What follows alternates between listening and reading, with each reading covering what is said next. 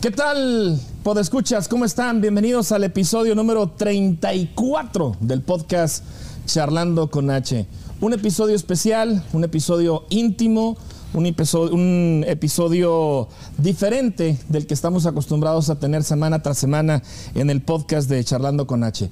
Me acompaña en esta ocasión Gaby Gómez. Bienvenida Hola, ¿qué Gaby, ¿cómo estás? Muy contenta. Eh, me siento muy honrada esta noche de estar compartiendo con, con ustedes y pues un gran privilegio ser elegida para esta ocasión tan especial, conocer un poco más de la vida de, de Arnoldo, ¿no? Así es, Arnoldo, bienvenido, ¿cómo estás? Eh, muy bien, fíjate, muy bien también, muy contento aquí este, pues muy contento de compartir un poquito de mi vida y pues con ustedes que son personas a las que les tengo mucha confianza, como para poder abrir un poquito mi corazón y hablar un poquito de, de mi vida. En este episodio, queridos podescuchas, vamos a conocer la otra parte que pocos conocemos, la parte humana, el hijo, el hermano, el conductor, el enfermero, el emigrante, el Arnoldo pareja, el, Arnoldo hijo, el Arnoldo que es responsable de, de un salón de baile aquí, que todo transcurra bien. Y pues hoy, hoy está con nosotros en Charlando con H, Arnoldo Ramos. Arnoldo, pues bienvenido una vez más. Y pues hemos decidido eh, establecer esta charla en este bonito escenario que Gaby también nos ayudó mucho a, a colaborar. Sí, está muy padre, Gaby, Ay, qué gracias. bueno que te gustó. Sí, está, está bonito. Gracias, Así como Gaby. que muy este Muy nosotros. Muy nosotros, muy confortable, sí, se, Sí, siente, sí, sí. se siente padre. Vamos a empezar, Arnoldo. Yo quisiera preguntarte, eh, no, es una, no es un interrogatorio de la policía, no es un interrogatorio de sí o no, cosas así, Sí, simplemente una me charla. el seguro social, una plática. eh, y, y- y es bueno porque, mira, mucha gente tiene una idea de que nos ve a nosotros como creadores de contenido o te ve a ti, por ejemplo, en el Cristal Nightclub, por ejemplo, ahí coordinando, eh, haciendo las labores propias que tienes ahí. Al- te han visto en otros, en otros eh, eh, contenidos, en otros escenarios. Y mucha gente dice, ¿a qué se dedicará Arnoldo? ¿A qué se dedicará H? ¿A qué se dedicará Gaby? O sea, es otra cosa que a lo mejor tenemos como que o no oculta, pero no muy conocida, ¿no? Ajá, sí. No es pública, No es vaya. pública, exactamente. Entonces, en esta ocasión, pues queremos platicar contigo y vámonos de, de- de entrada. O sea, ¿a qué te dedicas actualmente, Arnoldo? Entre muchas ocupaciones que acabo de mencionar, pero ¿a qué te dedicas eh, principalmente? Eh, mi trabajo, que es el que del cual yo vivo y es el fuerte, yo trabajo en la construcción. Ok. Es eh, fremeando metal, eh, cielos acústicos, a veces pintura. Casi por lograr los trabajos son desde que está el hueco del edificio hasta que ya casi lo dejamos, hasta que ya está la gente trabaja, ya está entrando los clientes. Oye, requiere de mucha fuerza, ¿no? Y mucho empeño esto en el calor. Sí, eh, es difícil porque aquí pues ya saben que los climas son bien extremosos. Cuando hace calor es mucho calor, cuando hay frío es mucho frío, pero Y te la das de vivo ahí. fíjate que no. no, ahí, O sea, ahí estoy, ahí Porque eso es lo curioso, o sea, yo cualquiera trabajo, pensaría- Yo digo, no, oigan, ¿Sí? yo soy una rockstar, o sea. Cualquiera pensaría que como es aquí también, Ajá. es en el trabajo, ¿no? Claro. No, y fíjate que ya es todo lo contrario. Soy bien tranquilo, soy muy alejado a los demás trabajadores, como que voy y me pongo a trabajar y no soy del que ando platicando, que ando No eres viendo. nada sociable. No, nada. Ahí soy muy contrario. Ay, no, vayan a pensar que tú eres así como que chusma, chusma. No, no, no, no, para nada. Pero no te abres mucho ahí, Mm, entonces. Sí, si alguien platica así conmigo y se anima a platicar, yo platico, pero como ser así como, como soy los fines de semana que soy muy abierto a andar platicando con la gente, con no, no. Pero no soy si así. eres muy exclusivo. O sea, no con cualquier persona haces tampoco como Sí, no, amistad sí, no, no, círculo, no, ¿verdad? no, no. Tengo que sentir como que esa confiancita como para poder, este, atreverme a hablar con las personas. Bueno, se dice, perdona, Ch- No, no. que las personas más inteligentes son las más selectivas, que por eso no tienen muchos amigos. Yo digo que eso lo dijo alguien que no, creo que fue Tesla, Ajá. este, alguien que no, pues no tiene amigos, pero algo de cierto de tener porque se, se van convirtiendo en personas más selectivas a la hora de, entablar una amistad. Sí, eh, sí, soy muy abierto a hablar con, con las personas, pero, pero sí, este, como mi círculo sí es muy, muy cerrado las personas de, de mucha confianza, sí es muy cerrado. Es muy cerrado. ¿Quién pensara, no? Por sí, por la confianza que nos tienes y nos, y nos hemos teni- eh, nos, nos tienes a nosotros, Arnoldo. Sabemos que ahorita en este tiempo estás pasando por una situación un poco difícil, complicada de, con tu mami, con tu mamá, un estado de salud eh, que te trae un poco distraído, incluso hasta de redes sociales. Le enviamos un WhatsApp y no contesta, pero pues por lo mismo, ¿no? ¿Cómo, ¿Cómo estás dividiendo ahorita tu tiempo, Arnoldo? Fíjate Primero que nada, ¿cómo está tu mamá? Bueno, ella está, está bien. Está bien. Lo que, lo que me tiene ahorita o nos tiene a toda la familia es un poquito medio este tristes es que ella está como que hasta cierto punto es como muy cobarde hacia la enfermedad y no está tratando de en- enfrentar el problema que tiene. Es como que se quiere, ella sola se, se derrumba. Sea, ella siente como que ya no puede, que ya no aguanta y eso como que sí lo, lo saca uno de onda. Va uno y la ve y está platicando ella, pero la ves triste y la ves como cansada, como que ya no quiere seguir adelante. Entonces eso sí, sí se siente uno mal. Y es que también a este a veces la entiende, a veces la entendemos porque tengo también una hermana que está pasando por un problema muy serio y luego está muy reciente la muerte de mi papá. Entonces como que todavía es algo que todavía estamos cargando a la familia un poquito y que es medio difícil. ¿Cómo te llevabas con tu papá? Fíjate que con mi papá fue muy estricto con, con- con nosotros. Eh, con él yo nunca, fueron contadas las veces que yo me senté a tener una conversación de padre e hijo. Es como que a él lo educaron así como, pues muy diferente. Él no era como acercarse a uno y, y tratar de platicar contigo. Él era como que él se enfocaba mucho en prepararte para el futuro. Si él estaba arreglando la troca, ahí tenía que estar yo, para que yo viera y aprendiera. Si él estaba haciendo una pared, ahí tenía que estar yo porque tenía yo que aprender. Entonces fue muy duro. Toda mi niñez fue siempre trabajar. Yo casi no tuve sábados y domingos, siempre era estar trabajando. Y en ese momento, cuando tú estás chavalo, pues no lo entiendes. Pero cuando ya eres adulto, que, que, que ya estás tú viviendo, que ya tienes tú tu casa, si se ofrece arreglar algo en la casa, ya lo puedes arreglar tú.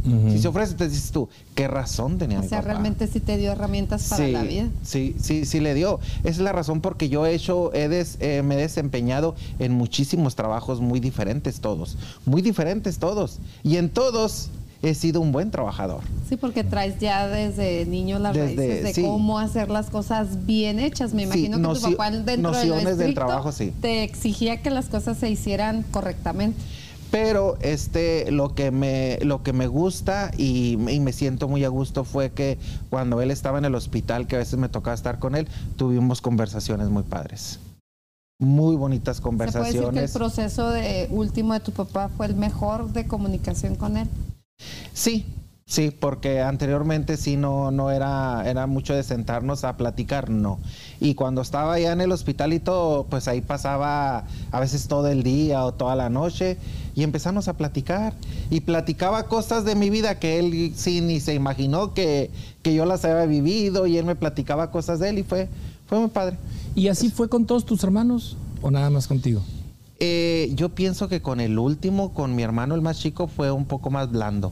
Pero yo pienso porque ya lo agarró más, más mayor. Porque con los primeros tres, híjole. Siempre pasa así, que con el hijo menor ya van bajándole un poquito Sí. los papás, ¿verdad? Le bajan la intensidad. Sí, no, nosotros era de mijito cintito y si había una jarilla por ahí con ¿Qué es una jarilla? Jarillas son como unas ramas largas bien duras que Mm. le dejan a uno bordo en los pies.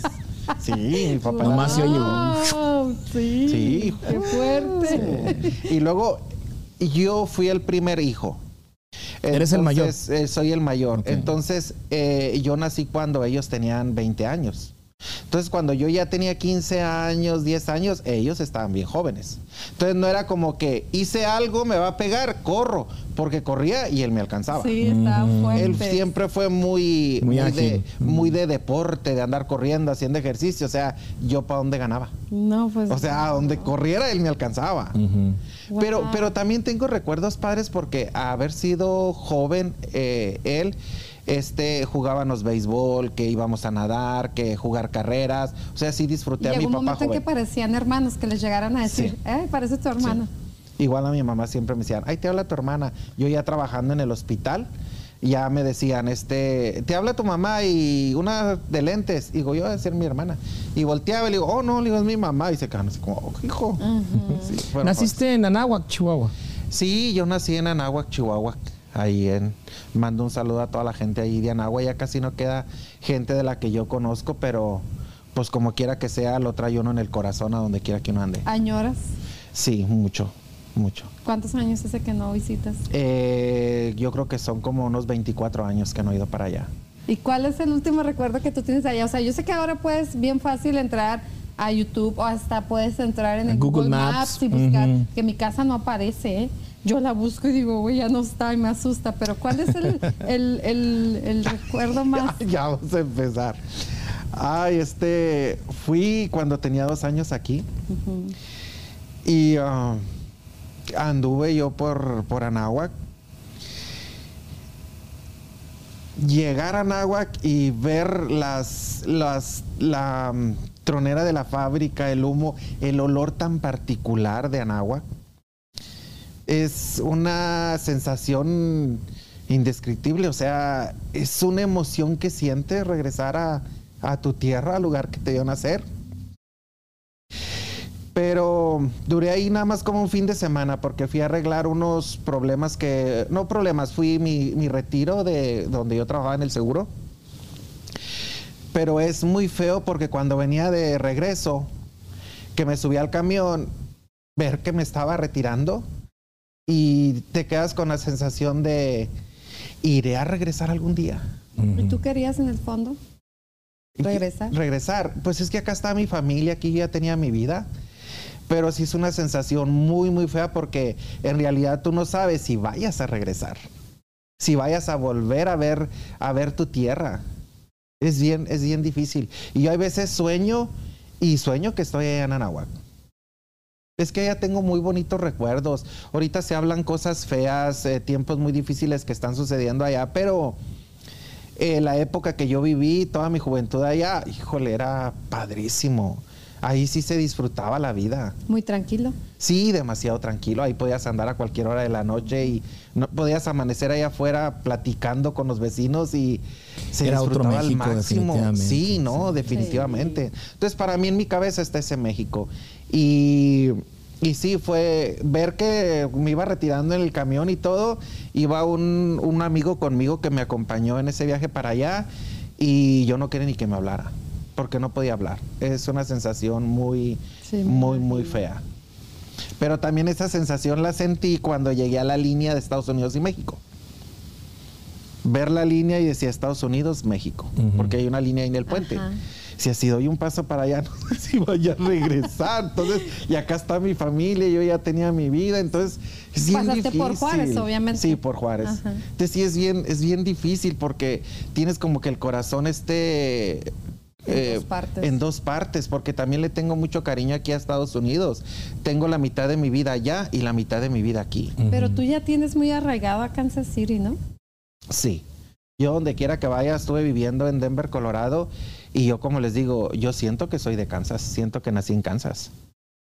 O sea, Ya lo ya sí. sientes adoptado y adoptaste esta ciudad Sí. como tuya, ¿no? Y es que, sabes que cuando llegas, llegas, a pesar que yo llegué aquí de 26 años, es como si nacieras aquí. Tienes que empezar a desenvolverte, tienes que empezar a conocer la ciudad, empezar a conocer un, un nuevo idioma. O sea, es como si nacieras de vuelta en grande aquí en Estados Unidos. Platícame, eh, platícame esa etapa, o sea, ¿cómo fue que, que deciden venirse aquí a Estados Unidos? ¿Quién se vino primero? ¿Tu papá, tu mamá? Eh, Eh, mi papá siempre ha veni- venía por temporadas acá a Estados Unidos, pero estaba, duraba como unos 3, 4 meses y regresaba. En una ocasión él estuvo trabajando en Worland, Wyoming, y el patrón de ahí le gustó que era un buen trabajador y le quiso dar este, unas cartas para que él fuera a la frontera y registrara a la familia y, y nos pudiéramos a- a obtener documentos para venirnos a Estados Unidos y trabajar el- para el Señor. Pero mi papá era de los que siempre decía, no, yo no quiero que mis hijos estén en Estados Unidos. O sea, yo vengo temporalmente y, y, o sea, ellos allá. Entonces, los, los compañeros de ellos, todos arregla- les arreglaron las familias. Y mi papá dijo, no, o sea, aquí es temporalmente. Pero va pasando el tiempo y decide venirse con una de mis hermanas. Y que va a trabajar un tiempo. Cuando ya estaban ellos aquí, manda a traer a mi mamá y a mi hermano el más chico. Y allá nos quedamos, una que estaba estudiando secundaria, que es Anayansi, y me quedo yo que estaba trabajando para el Seguro Social. Después se traen a Anayansi. Y yo no, pues yo digo yo, pues yo me quedo acá, mi trabajo, ya estudié, me voy a quedar acá. Pero pues vine de vacaciones y ay, Diosito de mi vida. y te convencieron. Lo clásico. Me pusieron a trabajar. Me dijo, "Vas- bueno, si vas a estar aquí, pues para que te ganes un dinerito. La primera semana que me pagaron fui al mall, sentía que podía comprar la tienda completa. Sí. Ay, ¿Quién ha sentido eso? Esa sensación. grandísimo. Creo que todos.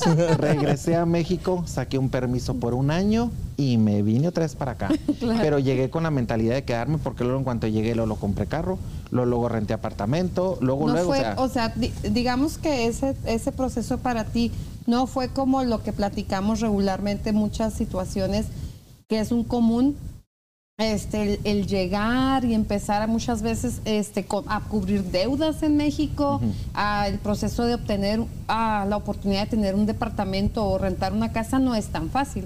Digamos que el tuyo no fue ese proceso tan dramático porque ya tenías una base, que eran tus padres. Fíjate que, fíjate que yo llegué de una manera en la que yo no batallé absolutamente nada. Nada. Ni tenía que pagar nada en México. Ya tenía a, mis- a mi familia aquí. eh, yo crucé la línea bien, me subí en avión, llegué volando. O sea, todo. Empecé a vivir con mis papás. Este. Eh, al tiempo pude rentar el apartamento y lo renté, pude comprar un carro y, y lo compré y, o sea, todo fue muy fácil. Y a veces platicas con personas que sufren tanto para llegar aquí. Sí, es una. Cada inmigrante es una historia diferente. Sí, dormir Y- en un y- sillón. yo, fíjate, Llegar y dormir en el piso. Sí, en el piso. Sí, muy difícil. y a veces, y digo yo, o sea, yo no batallé absolutamente nada. Nada. Fue como decir, Eso ok. facilitó voy- el hecho de que tú optaras por sí quedarte aquí. Cuando las personas que yo he platicado y que su proceso de, de estar en este país eh, y llegar cuando ha sido difícil, tienen todavía ese, esa duda y están entre, no, para estar viviendo así, yo mejor me regreso a mi país, la añoranza de la familia. Digamos que tú no sufriste nada de esto. Pues yo tenía toda la familia aquí. Pero algo de ti en las noches por tu cabeza, algo deambulaba por ahí, decía. alguna "Eh, extraño amistad, México", alguna. Una pareja, un Una amor. pareja, nada, nada. Nada. O yo, viniste a resetearte para empezar en yo vine, cero. yo siempre, el lugar donde yo soy es chico. Y siempre se me antoja, siempre te decía yo, me gustaría vivir en una ciudad grande. Aunque es que eres urbano. Llegué, llegué y no, yo me sentí aquí como pez en el agua. Yo de- luego me sentí tan cómodo, bien cómodo. Pero sí hubo situaciones así que, por ejemplo, de que ya cuando me fui al apartamento, que te sientes bien padre porque por primera vez tienes tu lugar. O sea, ya me quedé viviendo en la casa de mis papás, la que dejaron. Vienes aquí, tu lugar. Y que compré mi primer mesita y mi sillón y mi televisión allá en la alfombra y dormía en el suelo. Y luego que ya después que compré algo, entonces fui viviendo esos cambios, esos logros que yo fui hasta ahora que pues ya tengo mi casa. En los Tengo- 24 años que tienes aquí viviendo en, en Kansas o de migrante, no, no te has hecho, no te ha llegado el momento de la clásica pregunta que creo que todos nos hemos hecho. ¿Qué diablos estoy haciendo aquí? No. Tengo 26 años y hasta ahorita... Hasta ahorita Ay, no. yo tengo 26 veces que me ha pasado esa pregunta. No, yo no. ¿Qué nunca. chingados estoy haciendo aquí? O sea, sí, yo ya, la- ya me la hice. Al contrario, digo yo, su madre que llegara a tener un problema y si me tengo que regresar a México, o sea, ¿qué va, qué va a ser de mi ¿Tienes vida? un plan ya? B? No. No pasa por tu mente tener No, un plan B de no. que algún día tengas que regresar. Mm, mm, no. ¿Te gustaría regresar en un plan de vacaciones, de recordar, visitar amistades, Sí, eso, regresarte? eso me encantaría. Definitivamente. Y sueño. Y me daría pavor no llegar a lograrlo. A mí me encantaría ir para allá. Pero también así como que, sí, pero así como que digas que estoy haciendo algo como para, Para- poder Para lograr lograrlo. todo eso, sí, no, he sido más bien miedoso. ¿Tú sientes que le debes algo a Nahuac? Algo, no, no sé cómo, sí, como... O sea, que te quedaste, le debes, no sé, gratitud, algo que tú hayas aportado ya a la ciudad donde tú naciste. Fíjate que, que no, porque muchos de los trabajos que yo desempeñé allá en México eran, ayudaba hasta cierto punto como a la comunidad, eran los que me gustaban mucho así. Eh, simplemente trabajar para el Seguro Social, eh, trabajé allá como enfermero, soy enfermero, entonces es estar trabajando con la comunidad y, y no es que yo lo esté diciendo, pero siento que sí fui muy buen enfermero. La gente me quería, me seguía mucho la es gente, sentía mucho como confianza. Eh, daba clases de aerobics porque yo tomé cursos para hacerme instructor de aerobics. Este, también trabajé mucho para la presidencia. Eh, trabajé para la asegurada también. Estuve ahí por en, en el Uy, Balcler la asegurada. La asegurada. Sí. Uy, sí. Entonces Sí. anduve mucho eso que sí aportaba de una u otra manera. Cuando había presentaciones o eventos importantes de la presidencia, íbamos y presentábamos bailables, íbamos y presentábamos rutinas de aerobics. En lugares de alrededor también nos invitan a presentarnos. Entonces sí fui muy... O sea, ¿siempre has andado en la farándula? Siempre, Siempre has andado en el siempre business show. Contribuiste con la comunidad. Yo les digo, cuando yo estaba en la escuela, que estaba segundo, tercer año, me decía mi mamá, ya viene la fiesta de mayo y no quiero que vayas a salir en los bailables porque no quiero estarte comprando ropa para ir para los bailables. Y luego, necesitamos 10 voluntarios, 10 hombres y 10 mujeres para el baile, no sé Todavía qué. no terminaban cuando Arnoldo, ¿no? Ya estaba yo. Entonces, me ¿tú escogieron, crees que mamá. Desde ahí viene lo, lo de la farándula para ti. Sí. O sea que. Siempre lo he ¿En traído. qué momento tú descubriste, siete años, ocho años, que tú dijiste, yo quiero andar en todo? Siempre lo he traído. En la, en, cuando estábamos en la casa, que se vean mis papás, ponía yo la música a todo vuelo, se metía todo el vecindario, todos andaban bailando ahí en medio y agarraba yo las lámparas de mi papá para la construcción y era la discoteca. Ya estoy en chinga yo así, haciendo eso. O sea, ya traía desde, desde siempre, sabía eso. Sí, claro. Sí. Pero si me hubieran dicho a lo que yo me iba a dedicar cuando estuviera yo más grande, también no se los hubiera creído. No sé ni cómo ¿Y llegué a nunca donde estoy. tuviste o, la oportunidad o no había, medio- no había medios de comunicación y redes sociales como ahora tan abiertos? eh, que llegaras, ahí en la asegurada había clases de teatro, me imagino. Sí, eh, de edad, pues de, de muchas cosas sabían, pero que, lo que, que me tuvieras gustaba- la curiosidad de ser actor o hacer algo más en, eh, como un artista. vaya. me, me llamaba mami, me llamaba mucho más a mí todo lo que era lo, lo que era la farándula. Este, ah, cuando veían las ferias, que van las ferias así para el 20 de noviembre y todo eso, que hay un teatro del pueblo, mi papá a veces iba y me sacaba de las orejas de ahí a las 12 de la noche. Donde yo estaba viendo a los que estaban cantando, los que estaban actuando, era demasiado lo que a mí me llamaba la atención todo eso. Todo el show, de la Sí, todo. la- Sí, todo, todo me llamaba muchísimo la atención.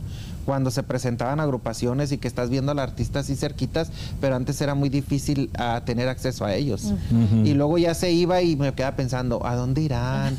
¿Cómo comerán? ¿En qué viajarán? ¿Dónde vivirán? Porque antes no sabías nada de ellos. Ahora por las redes Sí, sí, sociales sí. sabes todo eso.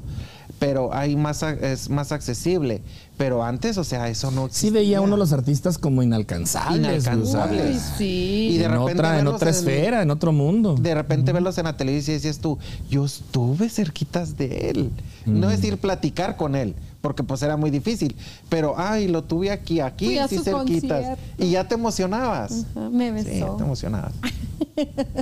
Sí, debe ser muy, muy impactante. Entonces, ¿tú crees que desde ahí ya Arnoldo se empezaba a descubrir que por ese lado. que por ese iba lado iba así. Y no lo ibas a poder soltar. ¿Tú te imaginaste algún día que ibas a tener una camioneta con una fotografía tuya, con publicidad?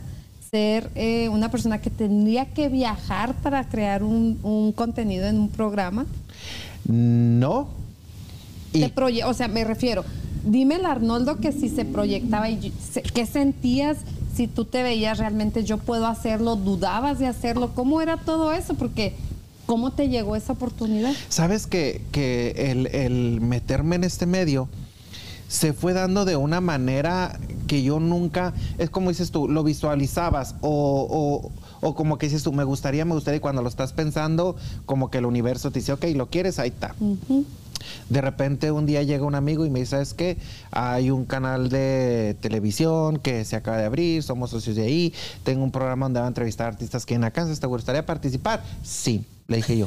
sin pensarlo. Estamos hablando de la etapa de Hola TV. Sí, de Hola TV. Ajá. Que ahí es donde, donde la imagen, fui la imagen del canal y que lo pusieron en la camioneta. Entonces llego y de repente fui, conocí al productor y mañana grabamos, fuimos y grabamos y todo muy bien, estuve platicando y todo. Cuando ya a veces miraba a personas y decían, oye, te vi en esto, oye, te vi en la entrevista. Digo, ah, cabrón, si nos ven. Entonces sí como que te da un poquito como de nervios. Pero igual, como me gustaba, le seguí, le seguí. Después compró el canal un señor ah, de el hermano de Ceci. De Ceci Pérez, no me acuerdo el. Cecilia Pérez. Cecilia Pérez, no me acuerdo el nombre del, de su hermano. Mario. Eh, no, se llama Mario. No.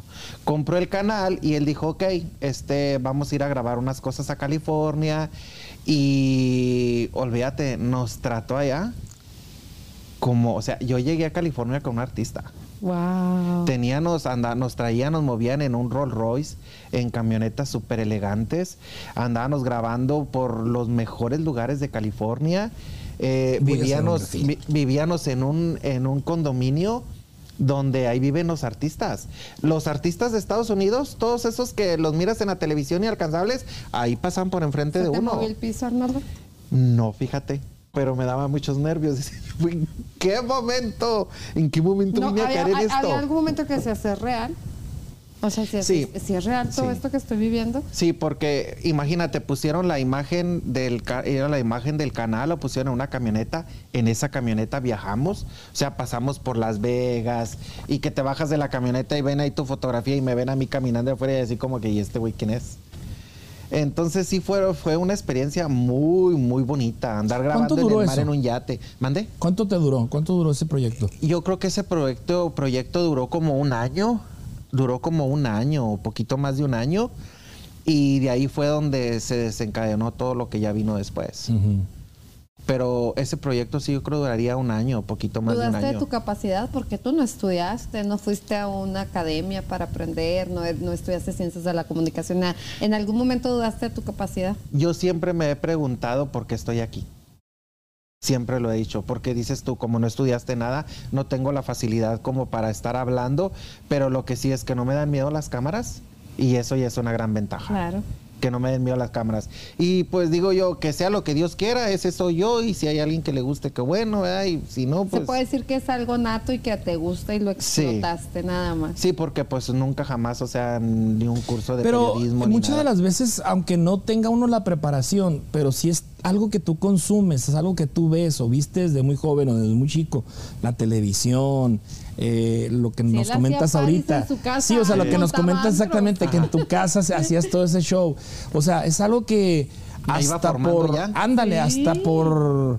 eh, Era nato, o sea, exactamente, tenía, ibas agarrando ya. ideas o veías y de repente veía- actuabas o hablabas o conducías. Me imagino que al momento en que te se presenta una oportunidad como la de Hola TV, pues toda esa experiencia que traías acumulada, pues se te desarrolla, ¿no? Sí.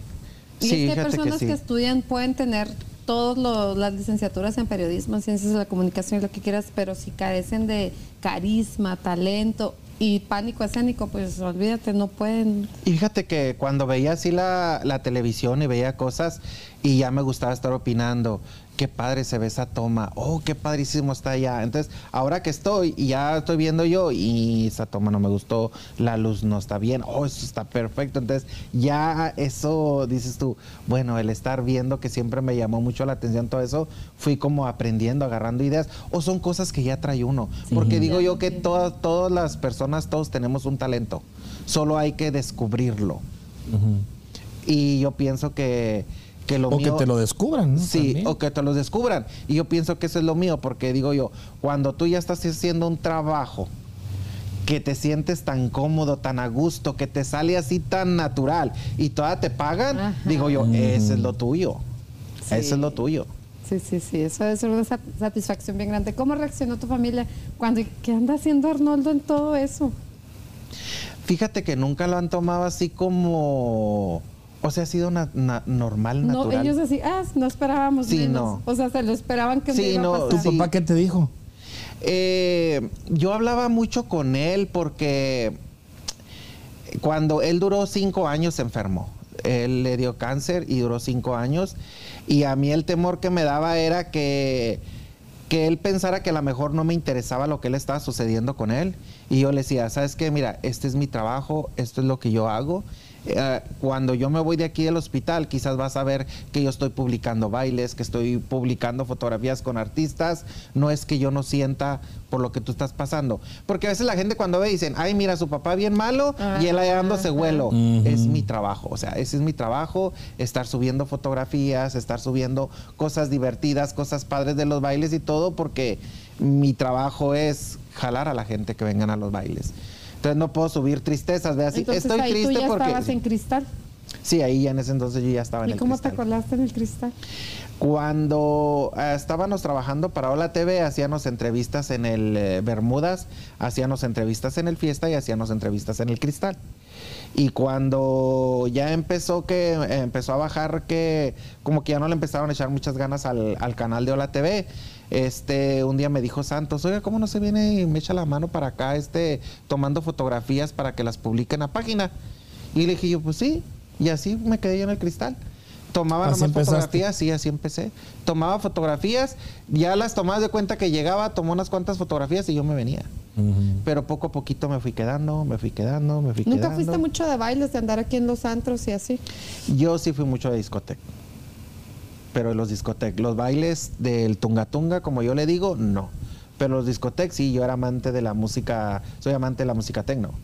Y eso sí, mi único día de descanso era el martes. Allá en, en Anáhuac había, ¿o ¿dónde, te ibas a No, Cuauhtémoc? allá me iba a Chihuahua. A Chihuahua A las capital. discotecas y grandes me iba a Chihuahua, pero pues allá nomás es los fines de semana. Pero aquí en Estados Unidos era todos los días. todos los días. Eso me gustaba la ciudad. Porque pues aquí, te digo, el único día que descansar era el martes. Los demás, casi del discoteca nomás llegaba, me bañaba y me iba a trabajar. Y pues estás joven, o sea, O aguantas. sea que le diste bola a la hilacha, Oh, todo sí, cansa. yo sí, yo sí. Yo digo que si algún día Diosito me dice, ¿sabes qué? Hasta aquí llegaste, volteo para atrás y me siento bien satisfecho de todo lo que he hecho y he hecho todo lo que se me ha antojado. Todo. ¿Y se te antojaron muchos en los antros? Pues sí. ¿Qué sí, tal me, diver- amores? me ¿Tuviste divertí. muchos amores? Eh, no soy de que muchos. Este he estado con personas que han sido muy significantes en mi vida. Han sido uno, dos, cuatro. Cuatro nada más. Muy Pero importantes. todas relaciones importantes. Sí, o sea, muy, muy importantes de mucho tiempo. O sea no- que sí eres de relaciones Sí. duraderas. Y no soy de las personas que me gusta estar solo. Soy los que me gusta estar este, con compañía. Y también soy de las personas también que cuida mucho el que dirán. Así que si yo ¿Te hacía- preocupa mucho la, la- la crítica, la, la opinión de la demás gente? O... no, o no, cuidas no caer en- en la- me no estar en la boca? No me preocupa lo que digan porque se ha dicho a veces cosas muy feas de mi persona y yo no contesto, yo nada, no nada. O sea, sé quién soy y todo eso. Pero sí me cuidaba, por ejemplo, de, de situaciones como hay personas o en la, en la manera en el mundo en el que uno se desenvuelve que estás en un discoteca y estás, conoces a alguien y, ay, con el amor de mi vida, ya", y a la semana ya estás con otro y con otro y con otro. Eso yo lo cuido. O que si alguien me llama la atención y que vámonos un cotorreo, vámonos. Y que la demás gente se cuenta, que se diera cuenta, porque si no va a decir, este cada ocho días es uno diferente. Entonces cuidaba mucho eso. Tu imagen, Cuidaba mucho mi imagen. Porque decía yo, yo no sé si más adelante venga la persona correcta y toda esta bola de nopaludos van a decir, ay no, ¿cómo te vas a meter con eso? Y mira, ¿cómo me- me- me- me-". O sea, tú lo haces pensando en un futuro, en una Sí. relación, cuidando tu imagen con eso. Y dentro de todo eso, ¿crees que elegiste bien o no te fue tan bien en esas parejas que tuviste? No, hombre, he elegido muy bien, a excepción de la segunda persona. Las demás personas, este, muy buenas personas, con decirte que todavía estamos en contacto. Todavía nos saludamos, todavía hablamos, todo muy bonito. Todo fue muy bonito, a excepción de la segunda persona. Esa persona sí fue eh, una persona, híjole, lo peor que puede haber, yo creo. Lo peor que puede haber. Te dejó ¿Lo peor que te, que te pudo haber pasado o lo peor como persona? Lo peor que me pudo haber pasado y lo peor como persona. Ok. Este, pero pues también como, como siempre digo, de, de, esas, de esas situaciones uno aprende. Claro. Y pues yo sí aprendí la lección. Sí aprendí la Para lección. que no te la repita la vida. Para que no me las vuelvan a ¿Y repetir. tu actual pareja qué dice de que sigas en comunicación con tus ex? Él sabe, sabe que yo estoy, sigo en contacto y este, siempre que, hoy platiqué con fulanito, ah, me dijo que esto, ok, está bien. Este, mm, si, si ha habido necesidad que yo les eche la mano a, como a, a un ex que tuvo este problemas que fallecieron su, falleció su hermana y a los dos meses falleció otra. Y ya cuando yo me di cuenta, pues yo hablé y le dije, ¿qué onda? ¿Cómo estás? Sé que estás pasando por un momento difícil. Eh, hablé con Charlie, ¿sabes qué? Le voy a echar la mano a, le voy a echar la mano a Rogelio porque está una situación muy difícil. Adelante, sin ningún problema. Entonces todo lo sabe, todo lo sabe, entonces no hay ningún problema en, en por ese lado no tengo ningún problema. Tu Sí. pareja. Ya que tocamos ese tema, yo creo que eso es algo bien que no es nada oculto este, de tu vida sexual, de tus preferencias y de la vida que tú llevas. Eh, ¿Cómo manejaste eso cuando te diste cuenta? ¿Cuándo te diste cuenta? ¿A qué edad? De toda la vida. Desde niño, Sí, de, ¿sabes? de toda la vida, de toda la vida. Mi manera de era, no sí que lo sepas, pero yo veía como que yo no era diferente a, yo era diferente a, a mis amigos. O sea, había una situación, como que lo desconocía, pero aún así yo me sentía como diferente, diferente a como ellos reaccionaban. Este, y, y a- pero siempre fui como muy reservado, muy, muy apartado de todo eso, hasta que no entré a estudiar enfermería y que te topas al amigo tremendo que te da el empujón. Pero tú sentiste miedo de descubrirte como una persona diferente, como lo No, dices tú. mm, mm, Nunca no. te dio miedo decir esto que estoy sintiendo no debe ser normal, porque hay personas que dicen eso no es normal. Fíjate que me siento de un carácter tan padre, me gusta, porque no me, no me da miedo, no me sentí miedo. Pero en, en, en, en aquellos, bueno, en aquella época, ¿no? en aquellos años, pues hiciste, cuando dijiste aquello, porque dije, ¡ay, qué viejito me vas a en sentir". aquellos años eso era otro México eh, y luego pues como que el machismo está muy arra- arraigado con los papás, con el abuelo y yo recuerdo, por ejemplo, yo crecí también mucho tiempo en Orranteño, un pueblito, pero también era muy común que se señalaba, ¿no? Fulano es, es esto, Sí. fulano es otro. Entonces, tú no, tú no padeciste esa, esa, esos señalamientos, ese, ese, ese a punto de- del dedo, ¿no te señalaban? Sí, hay personas que se burlan, hay personas que te señalan, pero también mi tipo de carácter no permitió que, que esas personas me hicieran sentir menos. Ok. No, no, no, ¿No no, lo, no lo lograron. Mm. Sí, no, no lo lograron. No lo lograron. Y yo creo por lo mismo de que yo estaba muy seguro de lo que yo era y todo eso, este, ayudó para que, para que pudiera llevar la vida mejor. Porque si, si eres un poquito débil, sí pueden llegar a perjudicarte la vida. ¿Eso te motivó también a emigrar?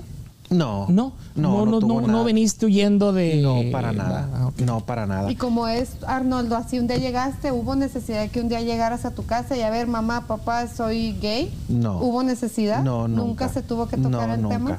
Nunca. Hasta ahorita no se toca el tema. Pero saben que la persona a un lado mío, saben quién es. Es tu pareja. Y hacen bromas con él y todo. Y esas personas llegan y lo adoptan y se quedan como hijo. Con el anterior, todavía siguen teniendo contacto y lo sienten como, como un hijo de ellos. Entonces nunca existió plática con alguno de tus hermanos o con tus papás. Con de- nadie de la familia. Wow. Y con todos me llevo súper bien. Y- Y, y- todos quieren mucho a Charlie. Todos, todos. Porque eh, la mayoría de las personas en situaciones en la actualidad, porque ahorita H decía, o sea, e- era otro México, era otro. Yo conozco personas en esta ciudad, en este país, que todavía no saben cómo enfrentar el tema, o sea, y cómo le digo Con a la mi mamá? familia. Ujú. Sí. Y sabes qué es ¿Cómo la salir del closet, como luego Sí. se dice? Y Ajá. que te topas a personas a veces en lugares y que te encuentran con alguien en una situación media y que estés, le va a ir a decir a mi papá, le O sea, va a ir a y, decir y yo digo, y ¿qué todo. onda con esa gente, Arnoldo? Porque este qué frustración están viviendo en donde dices, oye, ya estás en un país libre, donde todo esto se puede ver como más común. Tú ahí, ahorita yo te preguntaba si le debías algo a Nahuatl. ¿Tú crees que tú le debes algo a la comunidad gay como una aportación para todas esas personas que pueden estar viviendo una frustración y que no saben cómo manejar su sexualidad, su libertad o su preferencia sexual? tienen, tienen que estar bien seguros de, de lo que quieren, tienen que estar bien seguros de lo que quieren ser y por nada del mundo digan lo que digan. O sea, son una, son un, es es un ser humano que tiene los mismos derechos que, que las de mismas personas, simplemente con un gusto diferente. Que ese gusto termina en la privacidad de cuatro paredes. Exacto. O sea, ante, la, ante toda la comunidad, yo soy como cualquier otra persona. Obvio. Mis preferencias están en, un, en cuatro paredes. ¿Y tú sientes que, Que no tienen que perjudicar a nadie. algo? ¿Tú sientes que puedes aportar algo a la comunidad o, o sientes que estás corto, sientes que no tienes esa libertad? ¿Hay un lugar donde se puedan ustedes como expresar de alguna manera o convives con más personas de, de la comunidad con las que llegan a un debate y dicen, ahí debe de haber muchas situaciones muy diferentes, muy Sí, diversas? porque por ejemplo, en la situación mía, yo me puedo desenvolver en cualquier lugar. No tengo ningún problema. O sea, sé, sé lo que soy, sé quién soy y, y voy a estar y me puedo expresar como yo quiero. Pero hay personas, por ejemplo, ya a los que les gusta, por ejemplo, digamos, de vestirse de mujer, a los que les gusta todo eso. Entonces ellos sí tienen que escoger un lugar donde pueden y desenvolverse como son ellos y no ser criticados. Porque además tú eres un caballero. Pero, ah, muchísimas gracias. Sí, entonces yo creo que eso te ha abierto mucho, ha abierto mucho las puertas en muchos círculos sociales, en tus empleos y con tu familia. O sea, el hecho de que estás como siguiendo tus, tus prioridades sin faltar al respeto, Sí, es- obviamente. eso sí, eso sí siempre me gusta. Yo siempre he dicho, ustedes me van a ver con, con mi pareja, pero nunca me van a ver agarrándole la mano, diciéndole, Coco, mi amor, qué chiquito, que un beso, qué cosas. No, yo siento como que, como que las personas que están cerca de mí, siento como si les estuviera faltando al respeto. Por lo mismo que digo, esa situación es en cuatro paredes. Platícanos a Gaby y a la gente que nos sigue aquí en, en- en el podcast. La anécdota que me contaste en la primera temporada de que te invita una persona, una amiga tuya, a la cena de Thanksgiving, me parece, y te empezó a sí. tratar, que, que te empezó a tratar y, te, y, te- y te ref- y- y se refería a ti de, de una manera De una manera muy diferente. muy diferente. Platícanos. Lo que pasa es de que el hecho de que uno sea así, yo sigo siendo Arnoldo, sigo siendo hombre, sigo y, y el trato me gusta que sea así. Pero eh, por, por, por una amiga conocí a una señora. Que en cuanto la conocí, haz de cuenta como que hicimos clic. Susana, te quiero mucho. Este, y, me, y pues le caí bien y ella me cayó bien y me invitó a una cena de Thanksgiving. Entonces llego yo a la cena y pues llego yo vestido de vaquero y con mi sombrero y que empiece. Guapísimo que se ve además y baila espectacular. Gracias. Y, y llego y que me dice con que, mija, ¿quieres más tamales? Y luego que pásale a ella la ensalada y que, y hablando, expresándose conmigo de mujer. Y yo así como, con toda la familia de ella, así, una situación tan incómoda que estaba pasando. Y pues no, no aguanté mucho. Le dije, bueno, muchas gracias por haberme invitado, ya me voy. Ándale pues, y que todo. Y me fui hablo con la amiga que la conocía, que ella sí está, conoce mucho el movimiento, la comunidad. Y le digo, ¿sabes qué? Me pasó esta situación con, con Susana y me siento bien incómodo, no hay cómo decirle y todo eso. Y me dice, pues es que ella no, ha, no conoce el ambiente. ambiente. Ujú. Entonces ya después hablamos con Susana y dice, ¿sabes qué? Dice, mil disculpas, yo quería que tú te sintieras cómodo y pensé que de esa manera, tratándote así como eres, ibas a sentirte incómodo, este, cómodo. Y le digo, yo no, fue todo lo contrario, le digo, o sea, no, a mí no me gusta... No me gusta eso. Le digo, eso, eso, cuando a veces platican así, por ejemplo, platicamos personas que somos de la comunidad, es cuando estás como en el grupo de amigos que estás con que, ay, vamos, ay, estúpida, ay, Ajá. jona". Ujú, Pero ahí, pero yo ya cuando yo estoy en fuera de, de un círculo así, y yo soy como cualquier otra persona y me gusta que me traten como cualquier otra persona. Claro. Pero también no la culpo, ella no, ¿Y alguna vez no han intentado seducir mujeres? Sí, muchas veces, muchas veces. ¿Y Estuviste a punto no de casarte, yo ¿no, no Arnoldo? entiendo, yo no entiendo qué ven en mí. Oye, estuviste a punto de, ca- de casarte, sí, ¿no? En Anáhuac. México, sí, en México estuve Oye, pues a mí me hubieses gustado con solo el hecho de cómo bailas, A mí ¿A me encanta que me agarren así como tú me agarras. No, yo sé que mi hermana si bailar, no, ella dice, me caso, me caso y me caso. He sido muy bueno para bailar. Sí, buenísimo para bailar, buenísimo. Entonces no sé si te ha tocado bailar con alguien y te tira el perro nada más de cómo bailas, pero Mira, sí. este, en México estuve a punto de eso. Era mujeres que an- andar atrás tercas conmigo.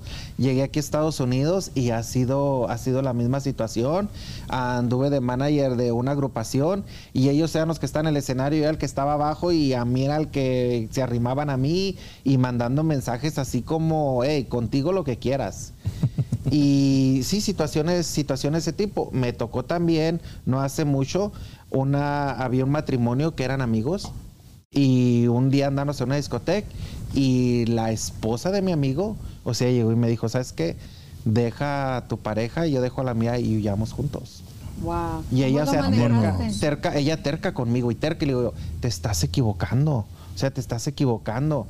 Y me dice, no, es que desde que te conocí yo me gusta, yo no me siento a gusto en mi relación, me quiero ir contigo. Y le digo, no, es que eso no puede ser posible.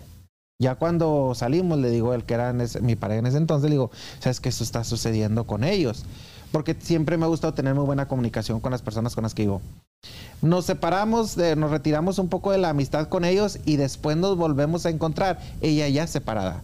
Y nos volvemos a encontrar en un salón de baile y vamos a fumarnos un cigarrito, sí, un cigarrito, estamos platicando de afuera. Y ella me dijo, me dijo, aún sigo lo mismo. Dijo, me hubiera encantado, dijo, me hubiera encantado que tú no tuvieras esos, esa preferencia, dijo, y que tú fueras, que tú hubieras sido mi esposo. Yo quiero una persona así como tú. Y otras de las peticiones que me hicieron también extrañas fue eh, la hermana de un amigo mío me dijo que ella quería tener un hijo y que ella quería que fuera el mío, que si yo podía donar el semen para ella tener un hijo. Me dijo, no te preocupes ni nada, no vas a tener tú una ni responsabilidad pero yo quiero, yo quiero que seas tú. Y yo así como que, pues que... ¿Y que ven dudaste, dudaste tú en ese momento en tener un hijo o te has quedado con las ganas de No, tener no, no, un hijo? no, yo no tengo ninguna duda, no. No quisieras tener No. un hijo, ni adoptar. Yo sí quisiera tenerlo y para mí fuera lo más padrísimo tener un hijo, pero que estuviera conmigo, pero que un hijo mío esté en otro o lugar. sea que estarías no. dispuestos a, a- a rentar un vientre. La adopción es- sería como una- hoy es- o la- hoy es una opción muy viable, ¿no? o Que la rentas adopción. un, bien- un- rentas un vientre y... Eso sí me encantaría. La situación por la que yo no me retiré de casarme como lo tenía pensado fue precisamente eso. Dije, le voy a perjudicar la vida a esa persona y aparte si llegan a haber hijos y yo dejar que otra persona esté viendo por mi hijo, no, o sea, mi hijo tiene que estar al lado mío. Y si no va a estar al lado mío, no ¿Y quiero por nada. qué dudaste de casarte? O sea, no me refiero a por qué dudaste de no casarte, sino porque dijiste me voy a, me voy a casar con una Porque, mujer. porque cuando está uno a veces a esa edad que dudas un poquito y, y quieres como que callar el qué dirán o el qué pensarán por un momento en mi vida pasó y dije yo pues me voy a Tapar casar. apariencias. Sí, como para, para tapar apariencias. Pero después yo recapacité y dije yo, yo sé que me voy a casar, le voy a arruinar la vida a esta persona, va a quedar demarcada de por vida porque va a ser una situación muy fuerte cuando esto salga a la luz y si llega a haber hijos, o sea, que no va a dejar que los vea o X causa, o sea, voy a complicarle la vida a mis futuros hijos y a ella. Entonces más vale que yo pare esto y yo me voy para donde debo estar. ¿Cómo te fue con ella cuando le dijiste? Eh, no se dio, fecha, ¿no? ¿no? se dio cuenta, no se dio cuenta en el momento porque estaba este, esa situación.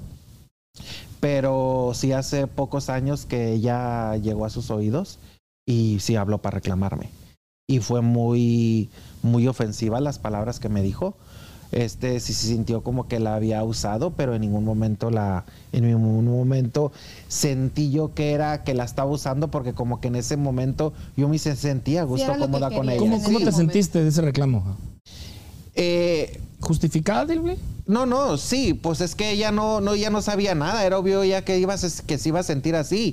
Ya hablé yo con ella y le expliqué, sabes que yo siempre me sentí muy cómodo contigo. Cuando yo te conocí, la manera en la que nos conocimos, todo me fue llevando, sí fue naciendo ese amor y todo eso, pero sabía que había algo en mí que yo no iba a poder Pero, llegar a eso.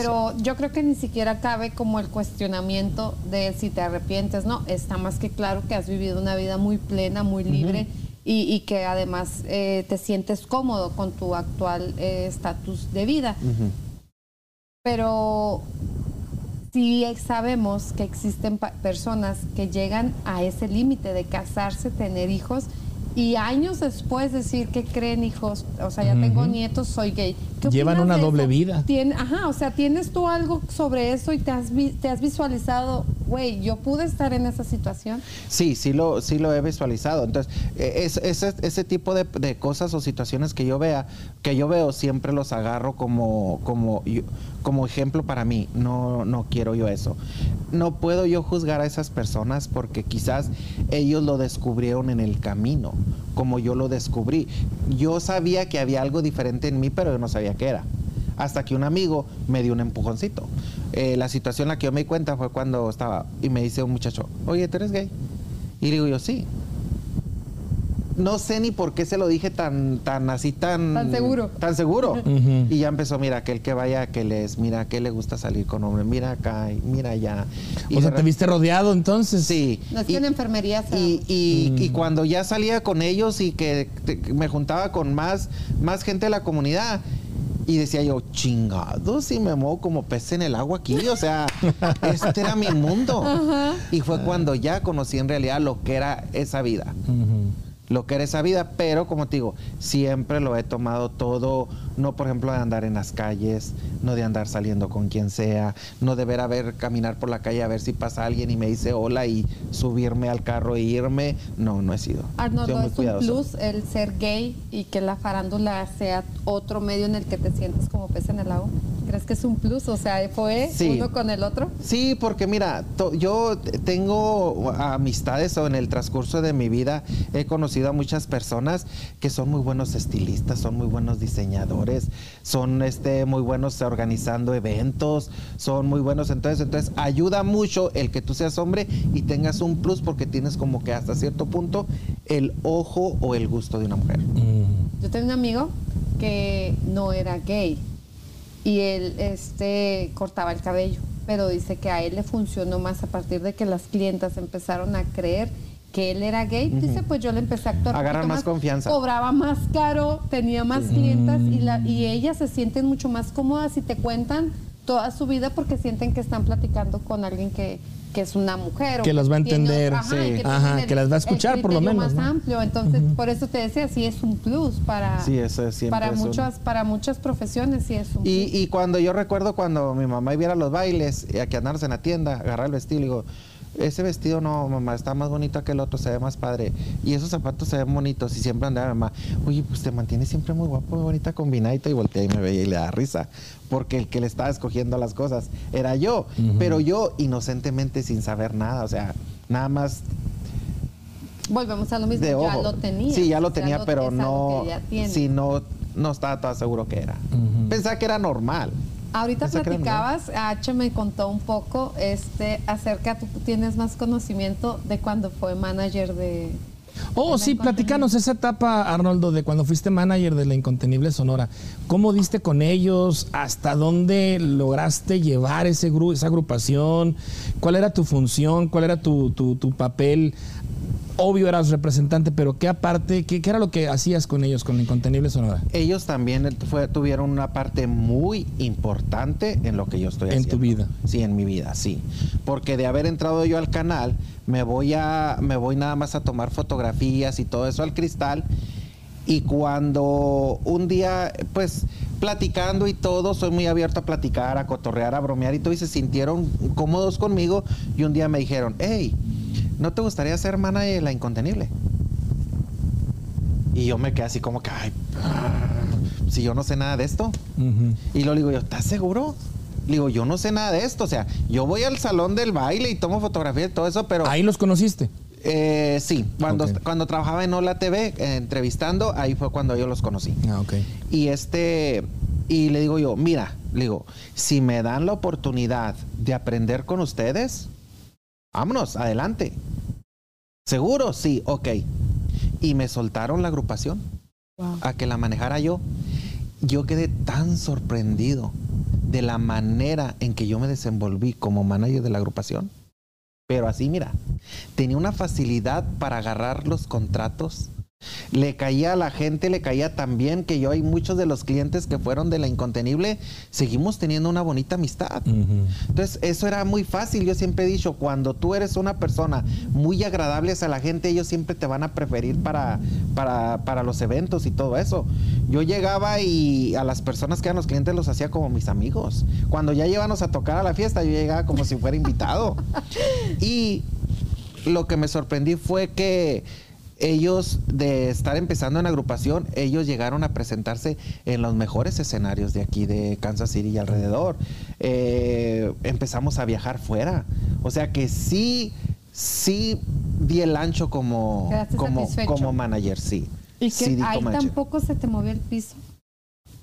¿Cómo, cómo de ser recibido ah, de ser recibido por la gente que te contrata de ser reconocido de, manejaba nunca, se te, nunca se te subió la fama no mira según yo no pero, pero, ¿qué dice el público? Pero sí. A ver, tenemos una llamada telefónica. no sé cómo se sientan. Por esta razón, yo siempre, siempre donde yo estoy bromeando, siempre digo yo, ay, pues es que tuvieron el gusto de conocer a alguien famoso. O yo que soy famoso, ¿verdad? Pero es parte de mi Juegas mucho con todo. Eso. Sí, porque si yo en realidad, yo pienso que si en realidad yo me creyera el papel de que soy famoso y porque soy manager de esta agrupación o algo así, yo pienso que me mantendría en la calle impecable porque pues la gente que me vaya a reconocer o algo.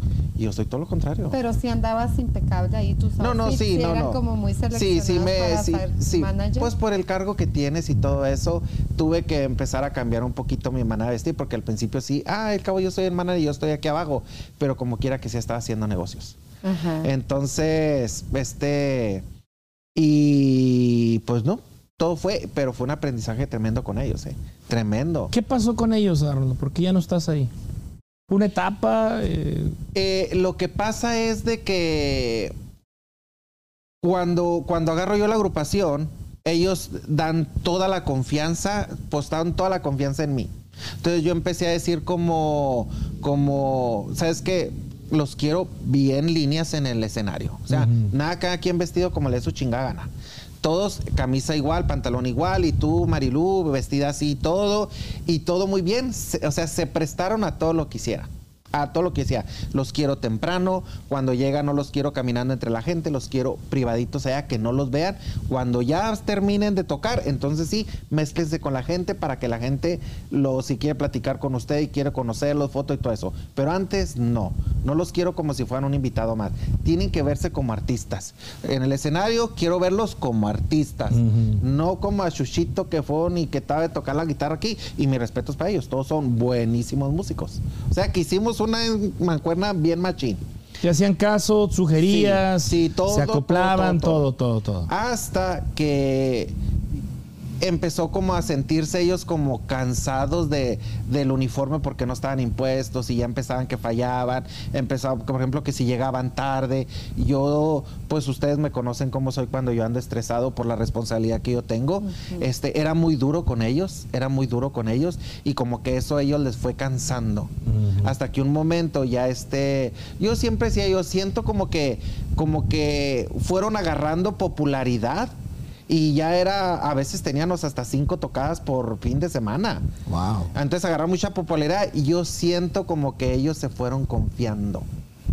Como que ellos así como que, ay, pues ya somos las estrellitas. Y... Lo que le pasa a muchos artistas. Y ya empecé a batallar mucho con ellos, ya a batallar mucho y empezaron muchos problemas y todo. Hasta que un día quisieron hacerme una graciosada, quisieron cancelarme un evento y yo me molesté. Y yo les dije, si me lo cancelan, me voy. Y ya me dicen, pues no quieren ir, ok, pues me voy. Me dolió muchísimo haberlos dejado, ¿eh? Fue muchísimo. Pero era tu nombre, ¿no? Porque después de todo ese... Era lo que yo les managers, o sea, el nombre que va primero, sí. O sea, todos los artistas, el primero que sale a relucir es el responsable, en este caso. en el trabajo que uno tiene, yo siempre he dicho la palabra de uno es de una firma. Y yo trato siempre en todos los ocho años que tengo creo trabajando en el cristal, siempre todas mis negociaciones y todo lo que he arreglado, siempre las he cumplido. Por eso es todas las agrupaciones que vienen se sienten tan cómodos y a gusto conmigo. ¿Y cómo manejas el estrés, Arnoldo, de tanto? Nosotros decíamos, lo hemos Sí. visto trabajar. eh, H trabaja contigo en cada fin de semana. Les diré, Hay personas que, que no, que no saben. Eh, cuando yo trabajaba con la Incontenible, trabajaba en el Boulevard y trabajaba en el Crystal Light Club. Y un día me amanecí yo malo. Me sentía mal, me sentía mal. Aún así, viajé hasta Topica, donde tenían los muchachos una, una tocada. Y yo sentía que me ahogaba y sentía que me ahogaba. Y yo le digo a Charlie, me siento bien extraño, me siento bien extraño. Y de ahí ya los dejé tocando, me vine yo al cristal, que fue cuando las fotografías esas que, que me hablaste, yo venía en camino. Llego al cristal y yo me sentía mal y me sentía mal. Y Charlie se le ocurrió tomar. Y andaba medio tomado. Y dije yo, no, pues, ¿cómo me ir así que me lleve al hospital tomado? Fui a la casa, dejé que se acostara a dormir y yo me quedé en un sillón y yo sentía que me ahogaba y que me ahogaba, no me podía ni mover. Sino que ya cuando medio se alivianó, le digo, ¿sabes qué? Llévame al hospital. En la madrugada llegamos al hospital y ya le dije lo que, cómo me sentía. Y haz de cuenta que cuando le dije lo que sentía, me agarraron y me llevaron a gorro para adentro, me metieron a un cuarto, me acostaron, me pusieron lleno de aparatos, me sacaron sangre, radiografías y sacaron a Charlie. Y pues me asusté yo. Lo que dijeron ellos que yo traía un preinfarto. Preinfarto. claro. Y ya me dijeron, ¿a qué te dedicas? Y ya le dije a lo que dedicabas y me dijo, tienes de dos sopas. Si quieres seguir viviendo, tienes que dejar ese trabajo. Ahora sí que cero tener. Eso era lo que estaba. La gente a veces piensa que es algo bien fácil y lo ven bien fácil y que me miran ahí caminando en el cristal a mí sí como si nada y cotorreando. Es, sí es mucha responsabilidad. Hay veces que las personas no se dan cuenta de los problemas que hay atrás de un escenario o antes de subir, que la agrupación no ha llegado, que hubo un problema de dinero, que un músico no llega o que llegó con, con unas ínfulas tremendas a una agrupación y los tuve que correr y que, y que por eso ya no se subieron al escenario. O ¿Te sea, ha pasado eso? Sí. Entonces, sí, sí, y eso la gente no lo ve. Y a veces nada más la gente habla y dicen, ay, que tenían anunciado tal grupo y no se presentó eso. Es que no saben en realidad qué pasó. Y todo lo que tuvimos que hacer para poder que ese evento se lleve a cabo. Esa es la parte que la- el público no ve. La parte y la parte que que, no ve es que, te- que, que todo un evento tiene una organización perfecta, va, se divierte, consume, baila y se retira. Y que todo lo que hacemos nosotros ahí es para que cuando vaya el cliente se divierta y esté seguro. Porque ahorita con la inseguridad que tenemos, mi trabajo es que ellos estén seguros adentro, que haya lo menos problema, que la agrupación esté a tiempo y que el salón se cierre a tiempo, porque también hay leyes que uno tiene que, que tiene que seguir, pero a veces como hispano, a veces las, las cosas se nos hacen a uno, se le hacen a uno muy fácil, y, y no saben que, que si, por ejemplo, tú prendes un cigarro y que estás aquí escondidito y uno le dice, no, no puedes fumar aquí, dicen, ay, qué mamón, no me haga fumar. Pero si llega alguien y lo checa que está fumando, cierran el salón. Y ahí es de donde uno vive. Claro. Sí. Y ahora ustedes dos platíquenme. ¿Cómo surgió el cristalazo? Ah, pues el cristalazo, porque es otra de las etapas que en, donde conocemos a Arnoldo. El cristalazo eh, surge una idea, básicamente 100% la idea es de Arnoldo. La idea de aprovechar los grupos que cada semana se presentan en el cristal, de entrevistarlos, hacerles una entrevista, hacer un contenido. Antes lo pasábamos los sábados, después como que no tenía mucho alcance, muchas vistas, lo cambiamos a los miércoles y nos ha ido muy bien. ¿Un traguito? Sí, Hugo? claro. Este, Para seguir en el chisme a gusto. a mí, yo eh, arranqué primero el podcast, ¿no? Sí, ¿verdad? Arranqué primero. Sí, empezó primero. Arranqué con el podcast de Charlando, con H, con sí, ajá, ajá. con- Charlando con H, con las entrevistas, la primera temporada. En una de esas eh, entrevisto a Arnoldo, Gracias. precisamente por, por eh, el mes del orgullo gay, que es en el mes de junio. Ya estamos por entrar, fíjate. Entonces ahí empezamos a. Yo Arnoldo ya lo conocía por redes sociales únicamente. Y era, yo lo, yo lo ubicaba en Hola TV, en todos los que, en todo el rollo que andaba, Hola TV, O sea, eh, con Incontenible. Sí, sí, sí. era Arnoldo era una figura pública importante en, en la comunidad aquí en Kansas. Entonces, Y que cuando está, cuando tengo el podcast de las entrevistas, lo contacto, me dice, sí, claro, yo encantado de, de hablar del tema, mm, sin ningún problema, hablamos del tema, el episodio quedó muy bien. Eh, a los mes, mes y medio me contacta Ale, que es la compañera de, de Arnoldo en el programa. Me dice, oye, este, queremos invitarte como productor, a ver si nos echas la mano. Ale es la co-conductora Sí, de Ale Molina. Amiga tuya. Sí, sí, sí. Entonces eh, nos juntamos, les dije que cuenten conmigo, vamos a darle, porque a mí me gustaba mucho ese, ese ambiente. Yo, bueno, vengo de una radio, fui locutor mucho tiempo y tienes mucho contacto con las entrevistas, tienes mucho contacto con, con, con los bailes. Antes, en México y aquí, te veían eh, llegar al baile y no, no, pásale, pásale, ni siquiera pagabas, o sea, Y te dejaban entrar. Ni, ba- ni baila. Y ni siquiera bailo. y, y era de, no, pásale a back- backstage. O sea, nunca me dejaban eh, en, en la mesa. No, no, acá siempre. Tenías el libre acceso Detrás escenario, Sí. detrás escenario. Entonces, Wow. ahorita me da mucho gusto que grupos que, por ejemplo, yo llegué a trabajar, entrevistar en México, aquí me los he encontrado y, y vieras qué bonito es que, que digan, que le digan a Arnoldo, no hombre, Hugo, era muy chingón allá, nos trajo en tales bailes, nos llevó a tal salón, trabajamos muy a gusto con, con Hugo, qué gusto, me da gusto verte, no hombre, qué bueno que esté este cabrón aquí, o sea, me da mucho gusto que lo que yo llegué a hacer también allá, aquí se, se está, se está siendo reflejado, entonces creo que Arnoldo no se equivocó al invitarme, El ni yo tampoco, sí, conspiró con ni tampoco yo al- me, me equivoqué al aceptar la, la- la invitación, y ahí estamos gracias a Dios nos ha ido muy bien. La página ah, encontró su nicho, encontró su público. Cada semana eh, hay, hay alguien que a quien entrevistar. No se batalla por, por conseguir, porque Es que ahí solitos cae. llegan. Solitos Eh, llegan. ¿Cómo sale la, la idea? ¿Cómo te llega ese, ese, esa luz para que tú estás sacando provecho? O sea, tienes una, una visión empresarial de productor de televisión, debido a todo lo que hablábamos, ¿no? A la acumulación de tanto conocimiento adquirido durante el proceso de la farándula que tú ya nos contaste un poco. Pero ¿de dónde surge decir, voy a hacer un programa? O sea, tampoco es algo como que yo puedo trabajar en un bar, Como, como, pero ¿se te ocurrió esto? como ya estaba, como ya había estado anteriormente en un programa, después ya al tener yo en el cristal y ya tener toda la confianza de- del señor del cristal, al cual también pues le debo mucho de todo lo que está sucediendo ahorita, este, al dueño del cristal. Ah, Don Santos. Don Santos, no le gusta mucho que su nombre. Este, ah, ya tenía yo todo, el- todo la, toda la confianza.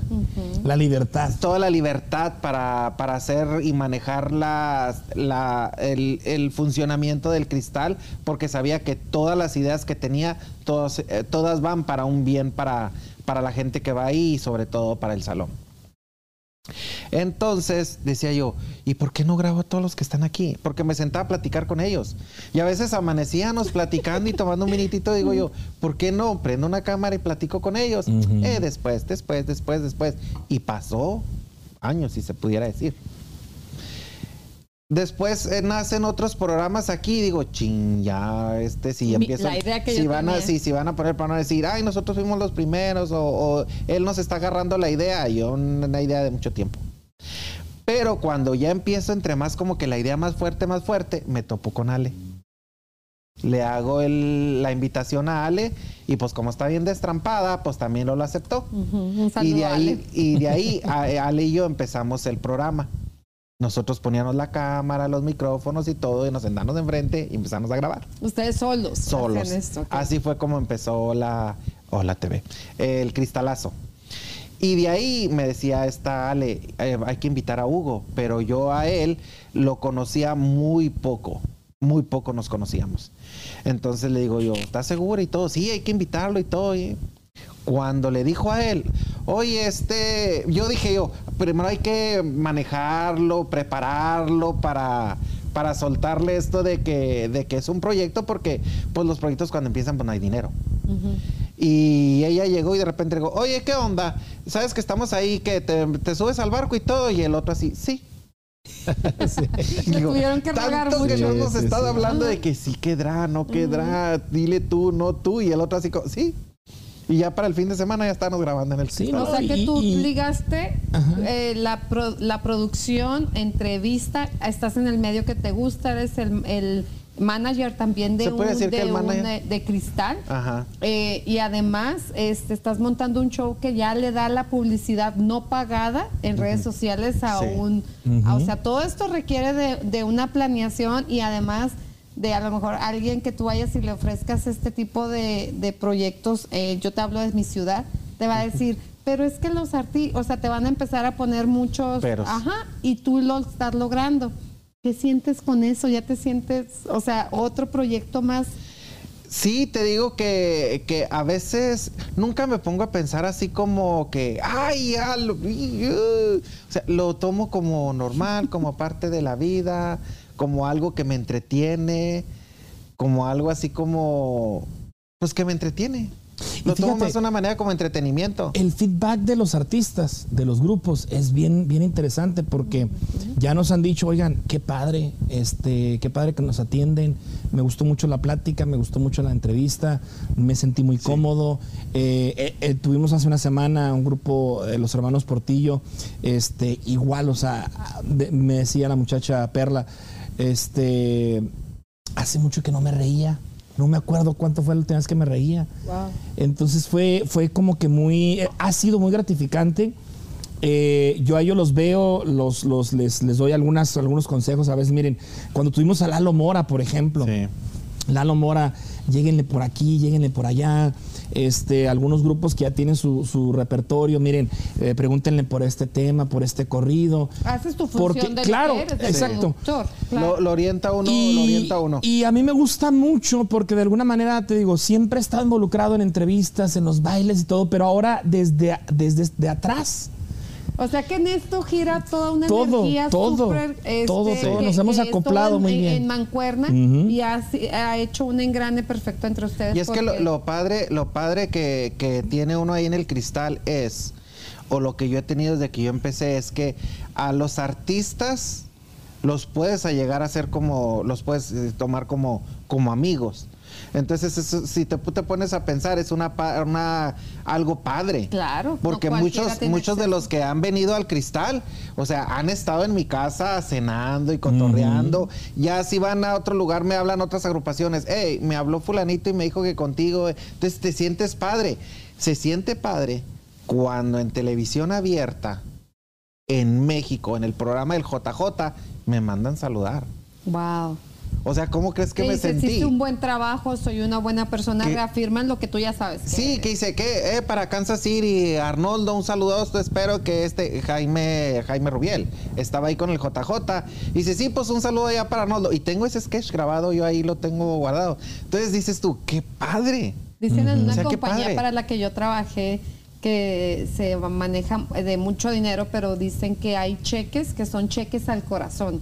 Es Ajá. una frase muy común en esta compañía y a mí se me quedó muy, muy grabada porque sí es cierto, o sea, puede haber algo que monetice y, y que dices, pues no te viene nada mal y aparte te ayuda en tu trabajo y demás, pero cuando llega ese tipo de detalles son cheques al corazón. Y por ejemplo, como decías tú, quizás en la radio eh, les hacías la entrevista, pero llegaban y se iban. En el, en el cristal tenemos la oportunidad de que antes de que se suban o después de que se bajan, pues quedarte platicando con ellos y cotorreando. y me Entonces, imagino que te han padre. contado cosas íntimas cuando se apagan la grabación.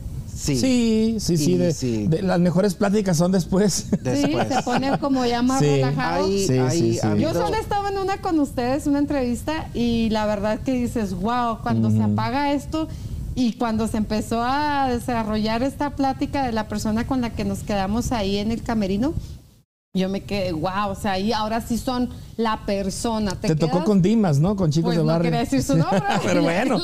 Pero fíjate que hubo, no voy a decir el nombre de la persona, pero hubo una persona que, es, que nos quedamos platicando después del, del, eh, del escenario, después del evento, con, me quedé platicando con ella y con su esposo y empezó a platicarme cosas muy, cosas muy personales de su vida, este, muchas cosas de, de su familia y, y todo eso. Y eso a mí me hace sentir muy padre porque yo le decía, hey, ve lo que yo hago y tú mira todas las cosas que me están platicando. Me dijo, yo confío en que no las vas a decir, Arnoldo. Y eso me hace, y eso me hace sentir bien padre. Y no ha salido. O sea, no ha salido. Entonces digo yo, qué padre que, que, que, les inspire, que les inspire confianza y sobre todo que sé corresponder a la confianza que ellos tienen. O hay, por ejemplo, agrupaciones que una vez llegaron los de Yaguarú, que son un desbarajuste ellos. Y ya cuando me voy a despedir de ellos y le digo, bueno muchachos, este, nos vemos, muchas gracias por todo. Este, tuvieron el privilegio de haberme conocido. No todos tienen ese privilegio de acercarse a mí y mucho menos de tomarse una foto. Pero ustedes ya la tuvieron. Se cagaban de risa. pues que pues, Lo se- haces ameno, ¿no? Sí, no, no, se van bien divertidos. Cuando llego, que llegan y ya les digo, miren muchachos, yo soy el coordinador aquí de eventos, cualquier cosa que se ofrezca, eh, háganmelo saber, yo les voy a traer, miren, si gustan algo de tomar, tengo agua de piña, tengo champurrado, tengo chocomí, tengo todo y se quedan así como, "Ja, ja, ja". Eso hace que cualquier cosa que ellos necesiten, con toda la confianza Sí, van a y ir rompes conmigo. el hielo, Sí. ¿no? Si Eso- llego de mamón y llego de todo No, esto y... pues, ni te hacen pues, un ni buen me- show. Sí, no. H. Platícanos qué es Arnoldo en tu vida y qué ha sido parte para ti de charlando con H. Descríbenos, Arnoldo. Arnoldo. Ay, eso que sí me gustaría, háblanos de gustaría. Arnoldo. Bueno. Pero la verdad porque No, me, no, no, no. Porque me hace cambiar poco- cosas. Muy Ajá. poco de Ajá. conocerte, pero tú realmente tú ya tienes un tiempo más, más largo. Y también me gustaría que le platiques a las personas que nos están escuchando o viendo cómo es trabajar con alguien tan exigente como Arnoldo. Bueno, como te decía, Arnoldo yo lo conocía por Facebook. Alguna vez nos encontramos en algún bar, porque yo era DJ de un bar gay. Por mucho tiempo yo fui... fui ¿También tú eres gay? No, no, no, Ah, no soy. Fui DJ de, de mucho, mucho, mucho tiempo con ellos. Conozco a la comunidad, me conocen, nos respetamos bastante. Y ahí en un par de ocasiones este, llegaba Arnoldo, lo saludábamos, "¿Tú, ¿cómo estás? Después lo ubico en Hola TV y luego Ahí después... quiero hacer un paréntesis, perdón. ¿Era bien payaso o si era buena onda cuando te No, saludaba? Si era así no, no, como no. la artista. la- Normal. Incluso me llegó, lle- creo que llegaste una vez a invitar a Joan Sebastián, güey, en ese bar. Oh, ¿en serio? Sí, Tú- ver, a Joan Sebastián. Porque- ¿ya porque ¿Ya mira, ves? ¿Ya ves? Quiero saber más Porque ese bar precisamente era, era, era, era ¿Hacía country, sí, era, era country hasta las 11 de la noche, Y de ahí country era- gay, y de latino. las 11 a las 3 era bar latino, gay. Ayer entraba yo, Wow. llegaba con mi consola, y mi música, etcétera. Y a las 12 empezaba el show Transvesti. Entonces ahí pues eh, a la Beribú, eh, está la Talía, y bueno, ahorita se me escapan algunos nombres, saludos a todos ellos. Pero llegaban con su CD, oh, pues el track número 4, el track número 5, ¿no? Y, y hacer todo así, ¿no? Hacer todo el show. Y en una de las ocasiones eh, llegó Arnoldo, no, pues aquí voy a llegar, ah, cabrón, dije, y muy vaquero, muy acá, y era una imitación a John Sebastian. La mímica y todo lo que sea, pero le salió muy bien. Entonces, yo Arnoldo sí lo tenía ubicado, mm, perfectamente ubicado quién era, este, pero nunca habíamos tenido una, una amistad como la que tenemos ahorita. Te digo, empiezo con el podcast, estaba en mi lista, se acerca, se, se viene el mes de- del orgullo gay, eh, lo contacto, oye, vamos a hablar del orgullo. Sí, claro, platicamos, se dio cuenta el estudio donde yo lo tenía, cómo estábamos. Después me invita a participar en el proyecto del cristalazo, le digo, ¿sabes qué? Le entro, eh, yo, les, yo les hice el logotipo, eh, les manejé hasta ahorita, también soy administrador de, de su página, empezamos a ver números, cómo fue creciendo, cómo fue creciendo de seguidores, de likes y, y, el cristalazo tiene un nicho, te digo, muy, muy bien identificado. Hemos tenido muy buen éxito ahí. Después, en el charlando con H, él se dio cuenta que el trabajo de director de cámaras yo lo hacía. Yo era el que ponía la cámara y era eh, switchaba y este entonces me dijo, "Oye, yo tengo pues, cierta experiencia, yo no la TV sé cómo está el rollo, yo te puedo echar la mano." Perfecto, yo hacía las entrevistas, le decía, "Oye, vamos a grabar un lunes, vamos a grabar un martes o vamos a grabar un viernes." Este, te espero, llegaba, yo ya le tenía todo instalado y él ¡pum! movía sus cámaras, movía las cámaras y, me ayudó muchísimo. Entonces, en una de las ocasiones, falta Ernie, que fue uno de los, de los pioneros de, de- de Charlando con H, ya en la segunda temporada. En la segunda temporada yo empiezo con cuatro amigos y em- empezamos a hacer un podcast como de revista, eh, anécdotas, notas, etcétera.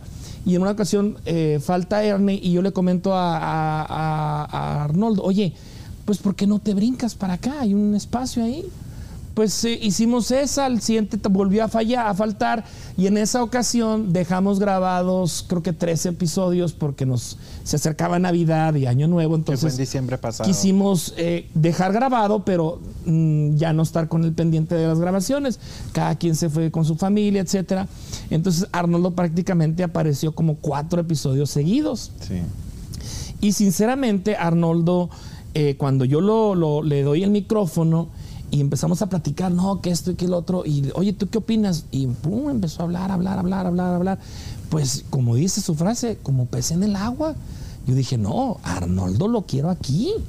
O sea, Arnoldo necesita ¿Qué dijo estar aquí. Tiene talento, mucho talento. No, sí, sí, sí, en serio. Entonces, pues bueno, regresamos en enero, febrero. A Ernie ya no regresó, entonces yo le dije, oye, de aquí eres, de aquí, de aquí eres, o sea, te quiero aquí, te hay un, hay un micrófono abierto, un micrófono disponible. ¿Qué tal si, si, este, si le entras? Y hasta la fecha, o sea, ya nos movimos de mi casa, que era donde estábamos en el estudio, nos movimos para acá, para los stables, para los establos, y eh, pues la verdad muy contento, muy contento porque Arnoldo consume mucha farándula, le encanta el chisme, le encanta la farándula, entonces él se basa mucho en, en contenidos eh, que están en YouTube o contenidos que están en, O sea, en- que en está al internet, está al día, está al día. Tal vez, precisa, por lo que platicábamos ahorita al principio, por el estado de salud de su mamá, eh, no está como que muy empapado ahorita, muy al pendiente, pero siempre, siempre él está disponible. O sea, cuando hay un- una nota artística, yo confío mucho en Arnoldo. Oye, Arnoldo, ¿te traes este chisme? Sí, lo traigo. Perfecto. Ya lo anotamos, Arnoldo va a hablar de esto. Entonces, ¿Cómo es trabajar con él? ¿cómo es trabajar con él? Es más yo, exigente ahora tu trabajo desde que está él. Fíjate que yo lo, lo- lo observo, pero creo que nunca hemos tenido ninguna diferencia, ¿va? Nunca. Nunca. Nunca me ha. Nunca lo ha tratado de diva o de divo, ni él también tratado como, como su manager. O, no, o sea, creo que hemos tenido un respeto y una amistad muy cordial, muy. Nunca hemos tenido hasta No, ahorita. yo, por ejemplo, cuando yo estoy en el programa de él, yo respeto lo que él me diga porque es su programa. Y, y siempre me toma en cuenta para ciertas cosas. Sí, está bien, está padre, doy mi opinión, pero siempre él tiene la, la última palabra porque es su programa. Cuando ya estamos en Hablando el cristalazo. charlando con H. charlando Ajá. con H. Cuando ya estamos en el cristalazo, que le digo, ¿sabes qué? Esto, lo otro, acá, ok, perfecto, sí, todo está bien. Entonces, es, eh, cada quien Respetas respeta, ajá, respeta todo eso y cotorreamos y todo eso, pero siempre con siempre ha sido con mucho respeto y No, que hasta ahorita no, no, no, no he sentido así que de dar un peso encima o una Entonces digamos preocupación. que ha no, no. sido una buena adquisición de charlando con No, H. definitivamente en tanto cristal, el cristal, el cristalazo como charlando con H han sido como que el match perfecto. Nos hemos acoplado muy bien. Como te digo, yo cuando llego me dicen, no, que vamos a, a grabar a las 10 o el artista llega a las 11 o de repente llego a las 10, instalo y dices, ¿sabes qué? El artista llega tarde, lo vamos a agarrar hasta el intermedio. Y hablar del intermedio estamos hablando ya después de las, De las como 11 y media, 11, 12. 11 y media, 12. Este, y no, no hay problema. Sí, o sea, no, claro, o sea, eh, tráete las chelas y aquí esperamos, o sea, no hay bronca. Entonces digo, ha sido, ha sido, eh, yo he sido muy flexible también porque me gusta, me gusta, me gusta este, este rollo que traemos, estos contenidos que estamos haciendo. Y me gusta mucho cómo, a pesar de ser un saloncito chiquito, este, la gente cree que es un escenario grande, ¿no? El- Ay, sí está grande. A mí, bueno, a mí me parece ¿No te muy refieres a donde grabamos? Sí, no, Ah, donde ¿donde grabamos. Sí, sí, donde Ah, grabamos, ok, donde ya. grabamos el Ajá. cristalazo. A pesar de que es un set, digamos, pequeño, pero le sacamos provecho a ese, a ese- Y a es ese bien set. padre cuando llega la gente y entra y andan buscando dónde es donde grabamos. Ajá, y a veces me dicen, Sí, "Ey, ajá. ¿puedo conocer dónde graban? Y ya les abro la puerta y ya, oh. Ah, sí. Porque sí puede que se mire muy grande y ese en realidad es un cuarto Y se ha acercado también gente a preguntar, ¿qué? oye, está Ale, puedo saludarla, quiero una foto con ella, etcétera. O sea, y eso es lo bonito, eso es lo que dices tú, cheques al corazón que ningún banco te los va a cambiar y se quedan en el recuerdo, ¿no? Y, y hay una situación que la quiero platicar aquí. Eh, yo hablé con él y hablé con, con Ale, que son los que, los que tengo en el cristalazo, porque aquí todo es más tranquilo, más relajado. En el cristalazo, por todas las responsabilidades que yo tengo, cuando yo me estreso, siempre traigo mi cara como muy enojado. Y mi manera de hablar es muy golpeada. Entonces yo les digo, hey muchachos, si me llegan a ver enojado, si me llegan que ando haciendo caras, que ando emputado, lo que sea, no me hagan caso es el estrés que traigo. Cuando pasa el estrés, vuelvo a ser la misma persona. Entonces eso me ha ocasionado a veces problemas con personas, porque a veces, o con simplemente con agrupaciones de, más bien las agrupaciones que son de aquí, porque yo tengo una responsabilidad y tengo un jefe y yo tengo que acatar las órdenes del jefe. Y yo soy muy estricto en las órdenes que yo tengo que yo tengo de mi jefe. Me gusta me gusta llevar las cosas como le gusta y que las cosas estén bien. Entonces a veces hablo con las personas y no les parece. Entonces, a veces yo ah, he discutido yo con Ale, he discutido y he discutido fuerte, que es con la que he discutido, con H no. He discutido con Ale, pero ya ve que cuando ya pasó todo el estrés y todo eso, ya estoy riéndome, bromeando, cotorreando, vamos a comer, todo eso. De verdad, es increíble lo que hay detrás del Cristal Nightclub como, como empresa, como salón de baile. La gente paga un boleto, entra, se sienta, baila, se divierte, entra el grupo, le aplauden la foto, le corean sus canciones, se baja el grupo, entra, de que todo entra el, alternante, si es que hay alternante, o entra el DJ, pero todo ese show que, que la persona que pagó su boleto ve y disfruta, hay un trabajo atrás y Arnoldo es el encargado. oye, ya, bájate, este, oye, DJ, pon esto, pon la presentación ya, vámonos, pum, pum. Y tiene que haber alguien, si no, imagínate. El artista, pues encantado de estar arriba. Sí, no, si no le dices. Si no le dices, oye, te quedan cinco minutos, bajo, bájate o ya estuvo porque hay, hay otro grupo que quiere tocar o hay otro grupo que, hay que presentar, pues imagínate, si no hay una orden. ¿Ha impactado de alguna manera, alguna forma? Modificado algo que hayas aprendido tú de Arnoldo? Algo que haya impactado de tu, tu vida a base de lo que has conocido de él, de la amistad, algo que hayas... Su temple y su, lo que mencionaba ahorita, la capacidad de recibir órdenes y ejecutarlas. Porque Don Santos es Don Santos él está arriba, él está en su oficina, él está allá y él no quiere meterse en pedos de bajar a un artista, de poner orden.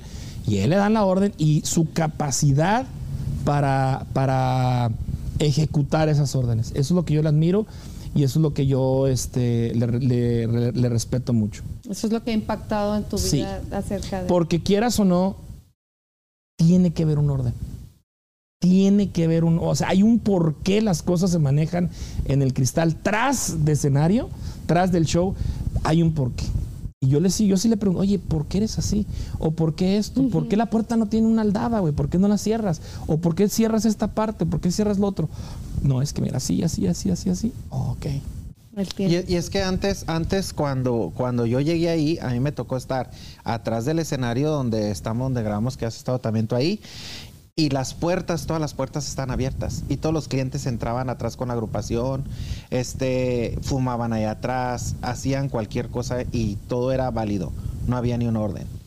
Cuando ya este, nosotros ahí en el bar tenemos policías y ya dijeron, sabes que si no controlas esa parte, puede ahí que vas a tener un problema, te hagan como una redada o vengan a checarte el salón porque está muy descontrolado esto.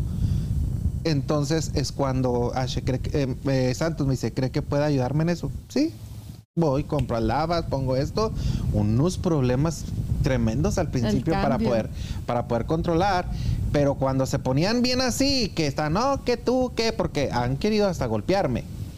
Y ya les digo yo, ok, digo, si no crees lo que estoy diciendo, voy y les traigo a Santos. Ya Santos habla con ellos y, oh, disculpa. Entonces ha sido todo un proceso ahora que ya está muy controlado, pero sí han hecho campañas para desprestigiarme y para hacer que me corran del salón. Me imagino. Y han sido, han sido públicas donde hablan infinidad de cosas mías, pero es parte de mi trabajo y como yo le digo a Santos, yo estoy bien consciente que mi trabajo es la parte sucia de, del salón. Desde, porque la, imagen desde el momento en que tú te conviertes en una persona pública, estás expuesto a cualquier cosa. Simplemente con el hecho de tener Facebook, si tú le envías un mensaje a una chica queriéndole comprar un producto y por X razón no vas, no llegas, te ponchas, algo pasa y no llegas a recoger y pagar el producto que la persona está ofertando, ya tienen el derecho se sienten con el, derecho, de, perjudicarte moralmente, o sea, ya te exponen como una persona falta de palabra, eh, irresponsable, irresponsable, etcétera. Ahora, cuando tú eres una persona pública, tienes un micrófono, una cámara, ya te hace del, ahora sí que como todos los artistas, o sea, tú ya estás en el, en el ojo del huracán y, ya cualquier error que tú cometas va a ser más criticado y obviamente más difundido que el de una persona no conocida me cuando recién empecé en la TV, el productor de ahí me dijo, debe estar bien consciente que antes de que yo prenda la cámara, debe estar bien consciente que va a haber personas que te van a querer y te van a odiar. Y las personas que te odian, así digan lo que digan, tú te tienes que callar. ¿Estás consciente de eso? Sí. Prendió la cámara, vámonos, y empezó la criticadera y todo. Pero tengo muy claro eso, cuando a veces se dicen y se platican tantas, se dicen tantas cosas y tanta tanta mentira que cada quien cuenta su historia, yo no contesto nada ni nada. Yo, porque pues no hay nada malo, no hay nada malo. Por eso trato de, de hacer las cosas lo más derechas posibles para que eso no suceda. Igual, por ejemplo, si yo me endrogo con alguna persona y le tengo que estar pagando, o sea, siento la obligación de tener que pagar, porque si yo no y esa persona llega a hacer un chisme, o sea, sí es cierto y qué feo, qué quemón. Entonces hay más, como que hay más, responsabilidad. más en responsabilidad. Y sabes que también está padre porque sí te limita un poco más a la hora de hacer o cometer ciertos errores o, o en ciertas situaciones o acciones que vas a desempeñar si te limitas porque dices, yo ya soy una persona pública, o sea, lo que de mi boca sale, ya cómo lo regresas. O acción que cometa, tienes que asumir la responsabilidad de tus actos, ¿no? O sea, y más fuerte cuando sabes que el enseguida puedes saber ya quién eres tú. Y sí, y sí da un poquito miedito. Es lo mismo, es lo mismo que también en mi, en mi vida personal, también trato a la persona que está cerca de mí y que conoce cómo en realidad yo vivo, sea una buena persona. Porque digo yo, si yo llego a tener un problema o algo y esta relación se termina, el otro puede hablar barbaridades de mí como tienes una idea. Dice y que las personas nos hacen daño siempre con la información que nosotros mismos proporcionamos. Entonces, eh, por ese lado me siento tranquilo de la persona que está, no sé que si hay un problema, no va a suceder ese tipo de problemas. Eh, la confianza que hasta ahorita tengo, ¿verdad? Pero no, no lo haría. Entonces, sí es eso, sí te cuidas un poquito, sí te cuidas un poquito más de las cosas que haces, que haces en la calle. Este, me daba risa porque en una ocasión eh, empezaron a hacer este público de que de que a mí que me habían cortado la luz y que me habían cortado el agua y que me estaba muriendo de hambre y que le había pedido dinero a fulanito y que no sé qué. Y cuando me empiezan a mandar los, los screenshots de los mensajes que todos, este, pues sí como que te quedas tú, ¿qué pedo? ¿Qué les dijiste para que mandan screenshots? manden, este, manden dinero. y ya cuando, cuando habla el productor y me dice, oye Arnoldo, mira todo lo que está diciendo y todo, y le digo yo, hey, ¿quién en nuestra vida no hemos pasado por una situación de esa? Soy una persona como cualquier otra. Como cualquier otra que tengo altos y bajos. Eh, le tocó conocerme cuando estaba viviendo esa situación. No quiere decir que toda la vida voy a estar en una situación de esas. Simplemente cuando, cuando yo conocí a Charlie, había momentos en los que o comíamos o poníamos gasolina para ir al trabajo. ¿Y cómo fue esa situación? Cuando, cuando eh, eh, a veces, por ejemplo, yo que trabajo, por ejemplo, en la, en la construcción, eh, que se detiene un trabajo y hay veces por lapsos muy grandes que, que no hay este mucho trabajo y pues se ve uno un poquito limitado y, llegamos a estar en una situación. Se te acaban los ahorros. Sí, se acaba y llegas a estar en esa situación y ya con lo que ganaba él, o poquito que agarraba yo y empezamos ahí todo y él a veces se desesperaba y yo le decía, no te desesperes, o sea, toma las cosas con calma, todo mundo tiene sus bajos y sus altos, a rato vamos a estar bien. Y ahora ya a veces platico con él y digo yo, ¿qué hubo? Ya estás en tu casa, tienes tu carrito, tienes tu trabajo, ve. Y qué bueno que él eh, este, supo enfrentar eso y apoyarme, estar conmigo, porque otra persona que dijera, sí, porque si otra persona dice, este pobreto no tiene que caerse muerto, ya me voy. Entonces por ese, por ese lado Tal me vez siento una a gusto. prueba de pareja, ¿no? Que sí pasó, Charlie. Es que, es que a veces, mira, a veces como personas que lo ven a uno, por ejemplo, que te ven nada más caminar en el cristal, o por ejemplo, como, como Ashe, que yo nada más lo veía por Facebook y a veces nos encontramos de vez en cuando, y te das una idea de esa persona. Pero no sabes qué hay atrás o en la vida de esa persona. Y cuando ya lo conoces y, y tienes una amistad y empiezas a platicar, es cuando te das cuenta en realidad la persona que es. Sí. Y a veces es muy fácil criticar a las personas porque tú no sabes qué- de eh, qué hay atrás de su vida y por qué lo lleva a ese comportamiento, a esa manera de reaccionar. Sí, cuáles han sido sus procesos, ¿no? Cada Sí. uno llevamos procesos diferentes por los cuales ahora actuamos o reaccionamos de tal o cual forma ante alguna situación, que no a todos les va a parecer, pero no sabemos todo lo que hay detrás. Por de ejemplo, si yo, si yo, por ejemplo, todo, todo alrededor de mi vida, todo está bien, todo está normal, puede que me vean de una manera.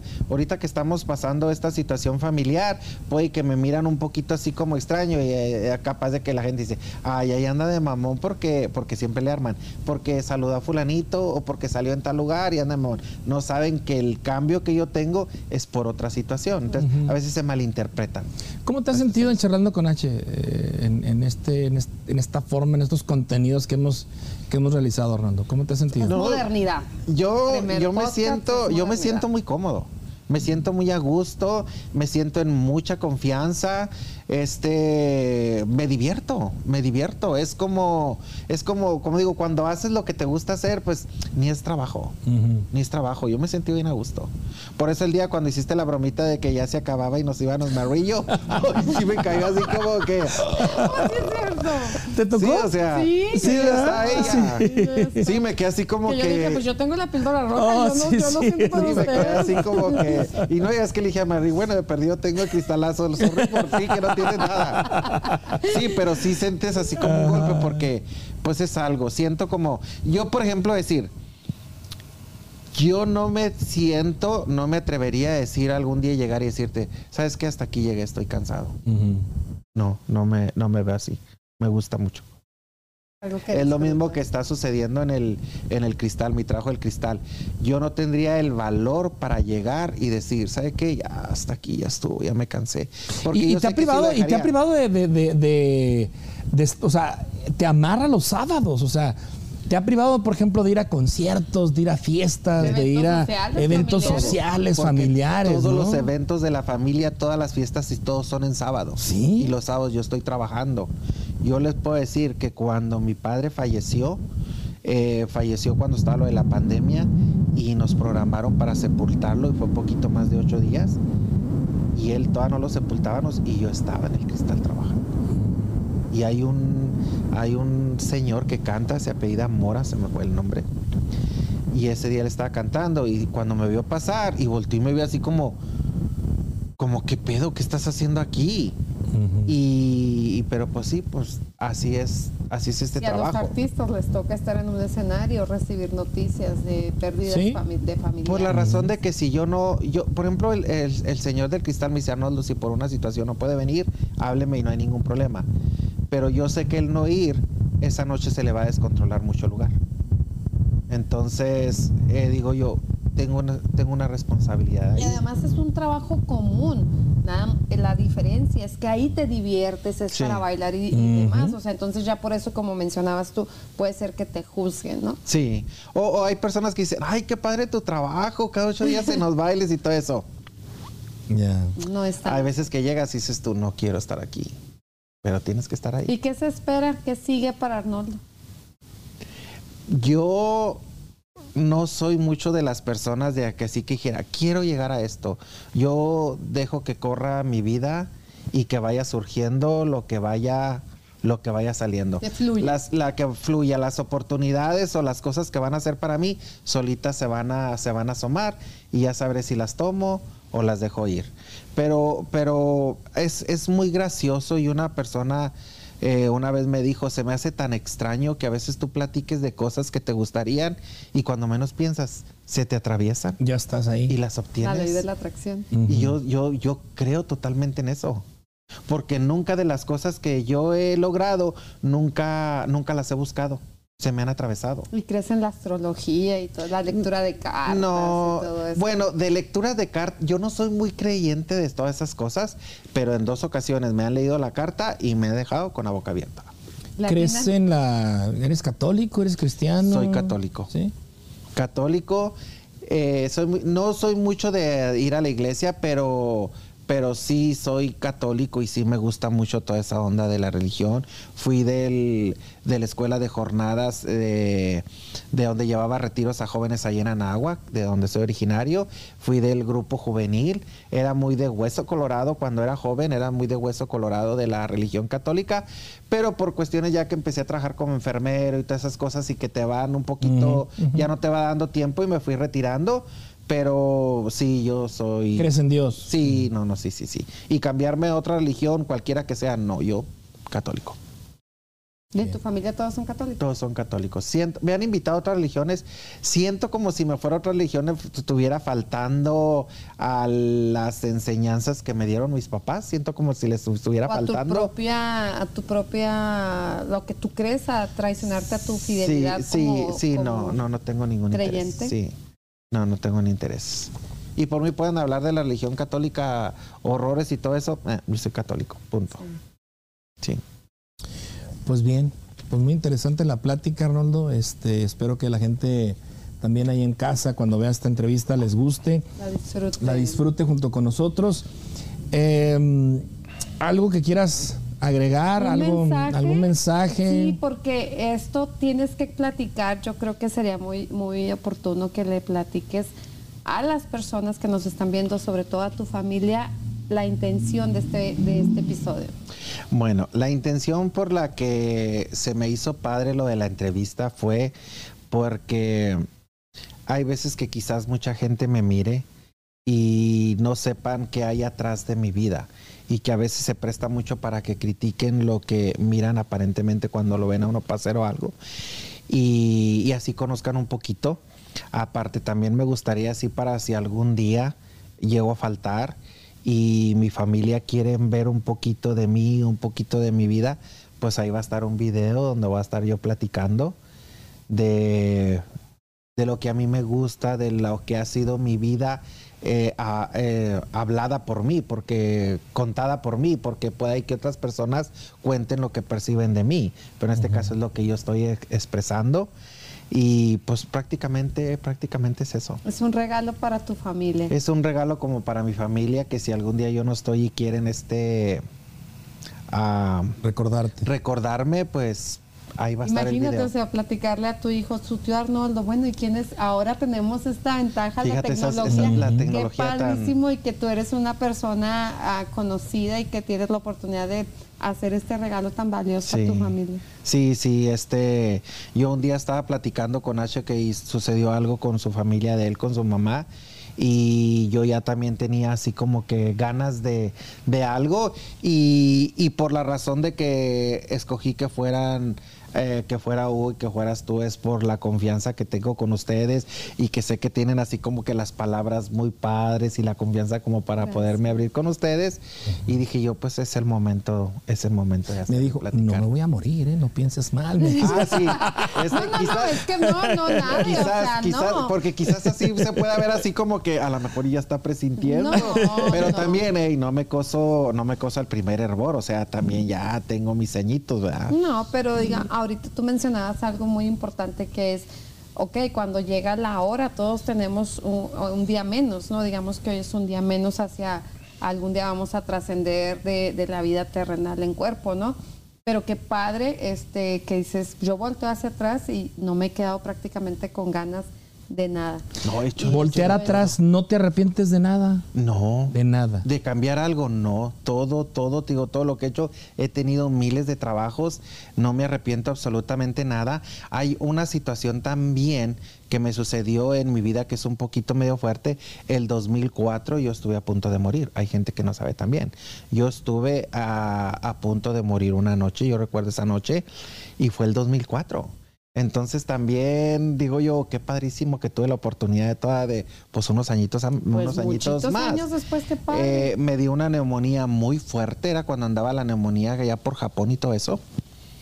Y, ah, y nos fuimos de vacaciones a Denver, Colorado, con unos amigos y de esas como los artistas que, que están así como en el jacuzzi, que todo nevado alrededor y ellos Y adentro, Yo me ajá. quise sentir el artista, pero a ellos les llevan algo y los tapan y los meten al agua, los tapan y los sacan y los llevan a la cabaña. Yo no, salí en traje de baño, caminando por la nieve, me metí al agua, estuve ahí en el agua caliente y salí pisando la nieve para allá. Pues me da una neumonía tremenda, pero tremenda que, que ya me andaba muriendo. Entonces una noche me pasaron a terapia intensiva y ya les dijeron a, a mis hermanas que estaban ahí, eh, no creemos que pase esta noche. que Él se va a morir. Wow. Entonces hay, hay algo que también yo vi. Cuando tú estás en esa situación, como que el mismo cuerpo o tú te preparas para la muerte y no te da miedo morirte. Porque esa noche yo hablé con mis hermanas y les decía que, o sea, que ahí yo iba a quedar. Y estoy bien consciente de lo que yo les estaba diciendo. Como respiraba, ya es de cuenta como si respiras en una bolsa de plástico, no se satisface. Estaba muy cansado y yo les dije, ¿saben qué? Ya hasta aquí la hice, muchachas. O sea, ya estuvo. O sea, ya estén tranquilas, me voy a morir tranquilo. Es lo que yo quiero. O ¿Cuántos sea, ya estuvo. tenías? Tenía 34 años. Joven, muy joven. Entonces, de ellas, yo me acuerdo que ellas lloraban bien asustadas y me decían, no, Arnoldo, y no, y no, y no, Arnoldo. Y yo sí, o sea, ya, ya estuvo. Yo, mira, una tranquilidad y una paz que yo sentía. O sea, yo ya sabía que hasta ahí había llegado. Pero escuché que unos doctores dijeron, vamos a poner este medicamento, este medicamento es muy fuerte, empieza a reaccionar cada tres días y él no creemos que va a llegar. Si él le da un infarto, lo podemos sacar del infarto, pero si da un paro respiratorio, no, porque sus pulmones no están funcionando bien. Y pues ahí estaba. Pero pues aquí sigo. Se la jugaron y mira. Aquí sigo todavía. Wow, wow. Fue muy difícil. Yo salí con... volver a... Salí yo sin poder caminar porque perdí toda mi masa muscular, pero en un mes yo volví a recuperar otra vez toda mi masa muscular y todo y volví a ser el mismo Arnoldo de siempre, pero pero sí me tocó también estar hasta ser tan cerquita de la muerte eh, estado. Wow. O sea, todo me ha sucedido a mí en la vida. O sea, te digo, yo he tomado la vida, la he disfrutado como, como me ha llegado y, y a como venga y las oportunidades que vengan, si me llama la atención, las tomo. Y si no funciona por algo, vámonos, la dejo y otra que venga y Sí, claro. sí, siempre lo he tomado, lo he tomado así. Muy bien. Pues Wow. algo más, Gaby. Pues no, yo agradecerte por, por elegirme y darme la oportunidad con la confianza de, de poder tener esta charla contigo. Ha sido un placer. Es, es muy interesante conocer personas como tú que a pesar de las cosas que ha trascendido y que ninguna ha sido tan dramática, a mí me encanta que lo manejes todo de esta manera y te voy a decir por qué. Yo ahorita le preguntaba a H si ha impactado de alguna manera tu- su vida. En este momento te puedo decir que me impacta de ti que es diferente a las historias que estamos acostumbrados a escuchar de, de chiquito vendía limones y no tenía zapatos y me puedo enfocar mucho en eso para llegarle a las personas. Y yo creo que eso es un momento ya de trascender de todos. Tú me hablas de un Arnoldo que ha trascendido y que todo lo que, lo que le ha sucedido y es, ese proceso que se llama vida lo ha sabido sobrellevar. Lo ha aprovechado. Mi admiración para ti, este, esta manera de no victimizar las situaciones que de alguna u otra manera te ha tocado vivir. Te admiro mucho y nuevamente pues muchas gracias. Ha sido un placer esta noche platicar contigo. No, y yo pienso que también este, yo pienso mucho a raíz de, de la manera que yo he sido es pues mucho en raíz a lo que, a lo que mis papás este inculcaron o, o sembraron y sembraron en mí. Porque también es bien, bien importante a veces cómo te tratan o cómo son contigo cuando son niños. Entonces, te tratan a ser una buena persona, tener respeto hacia las personas, a no ser una persona de depender de otros. Entonces, todo eso como que te dan el empujoncito y luego ya te echan con ciertos consejos y ya uno los va los va tomando porque sabemos quizás o hay personas que en el camino dejan esos consejos de un lado y agarran su vida lo que fuera. Y yo, aunque yo esté ya mayor, hay cosas que a mí me enseñaron y que no las hago porque a mí no me enseñó mi papá eso. No lo puedo hacer porque no. Como hay veces que estoy en el trabajo y que me salen con que hacer manera de agarrar dinero fácil, porque se presta mucho el, el salón para poder obtener dinero fácil. Y yo digo, "Ah, ah, O sea, qué vergüenza que me fueran a media de correr al cristal por estar en estos movimientos, porque mi papá no me enseñó así, ni mi mamá. Formaron un hombre de valores. Sí, entonces, entonces es bonito cuando tú todavía a la edad que tú tienes, tienes ciertos temores o sientes que estás faltando a una enseñanza o algo que te inculcaron tus papás. Claro. Pues bien, enhorabuena. Gracias, Arnoldo, por, por esta plática y pues gracias allá en a los podescuchas, como siempre me refiero a ustedes. Gracias por escucharnos, por vernos. Enhorabuena.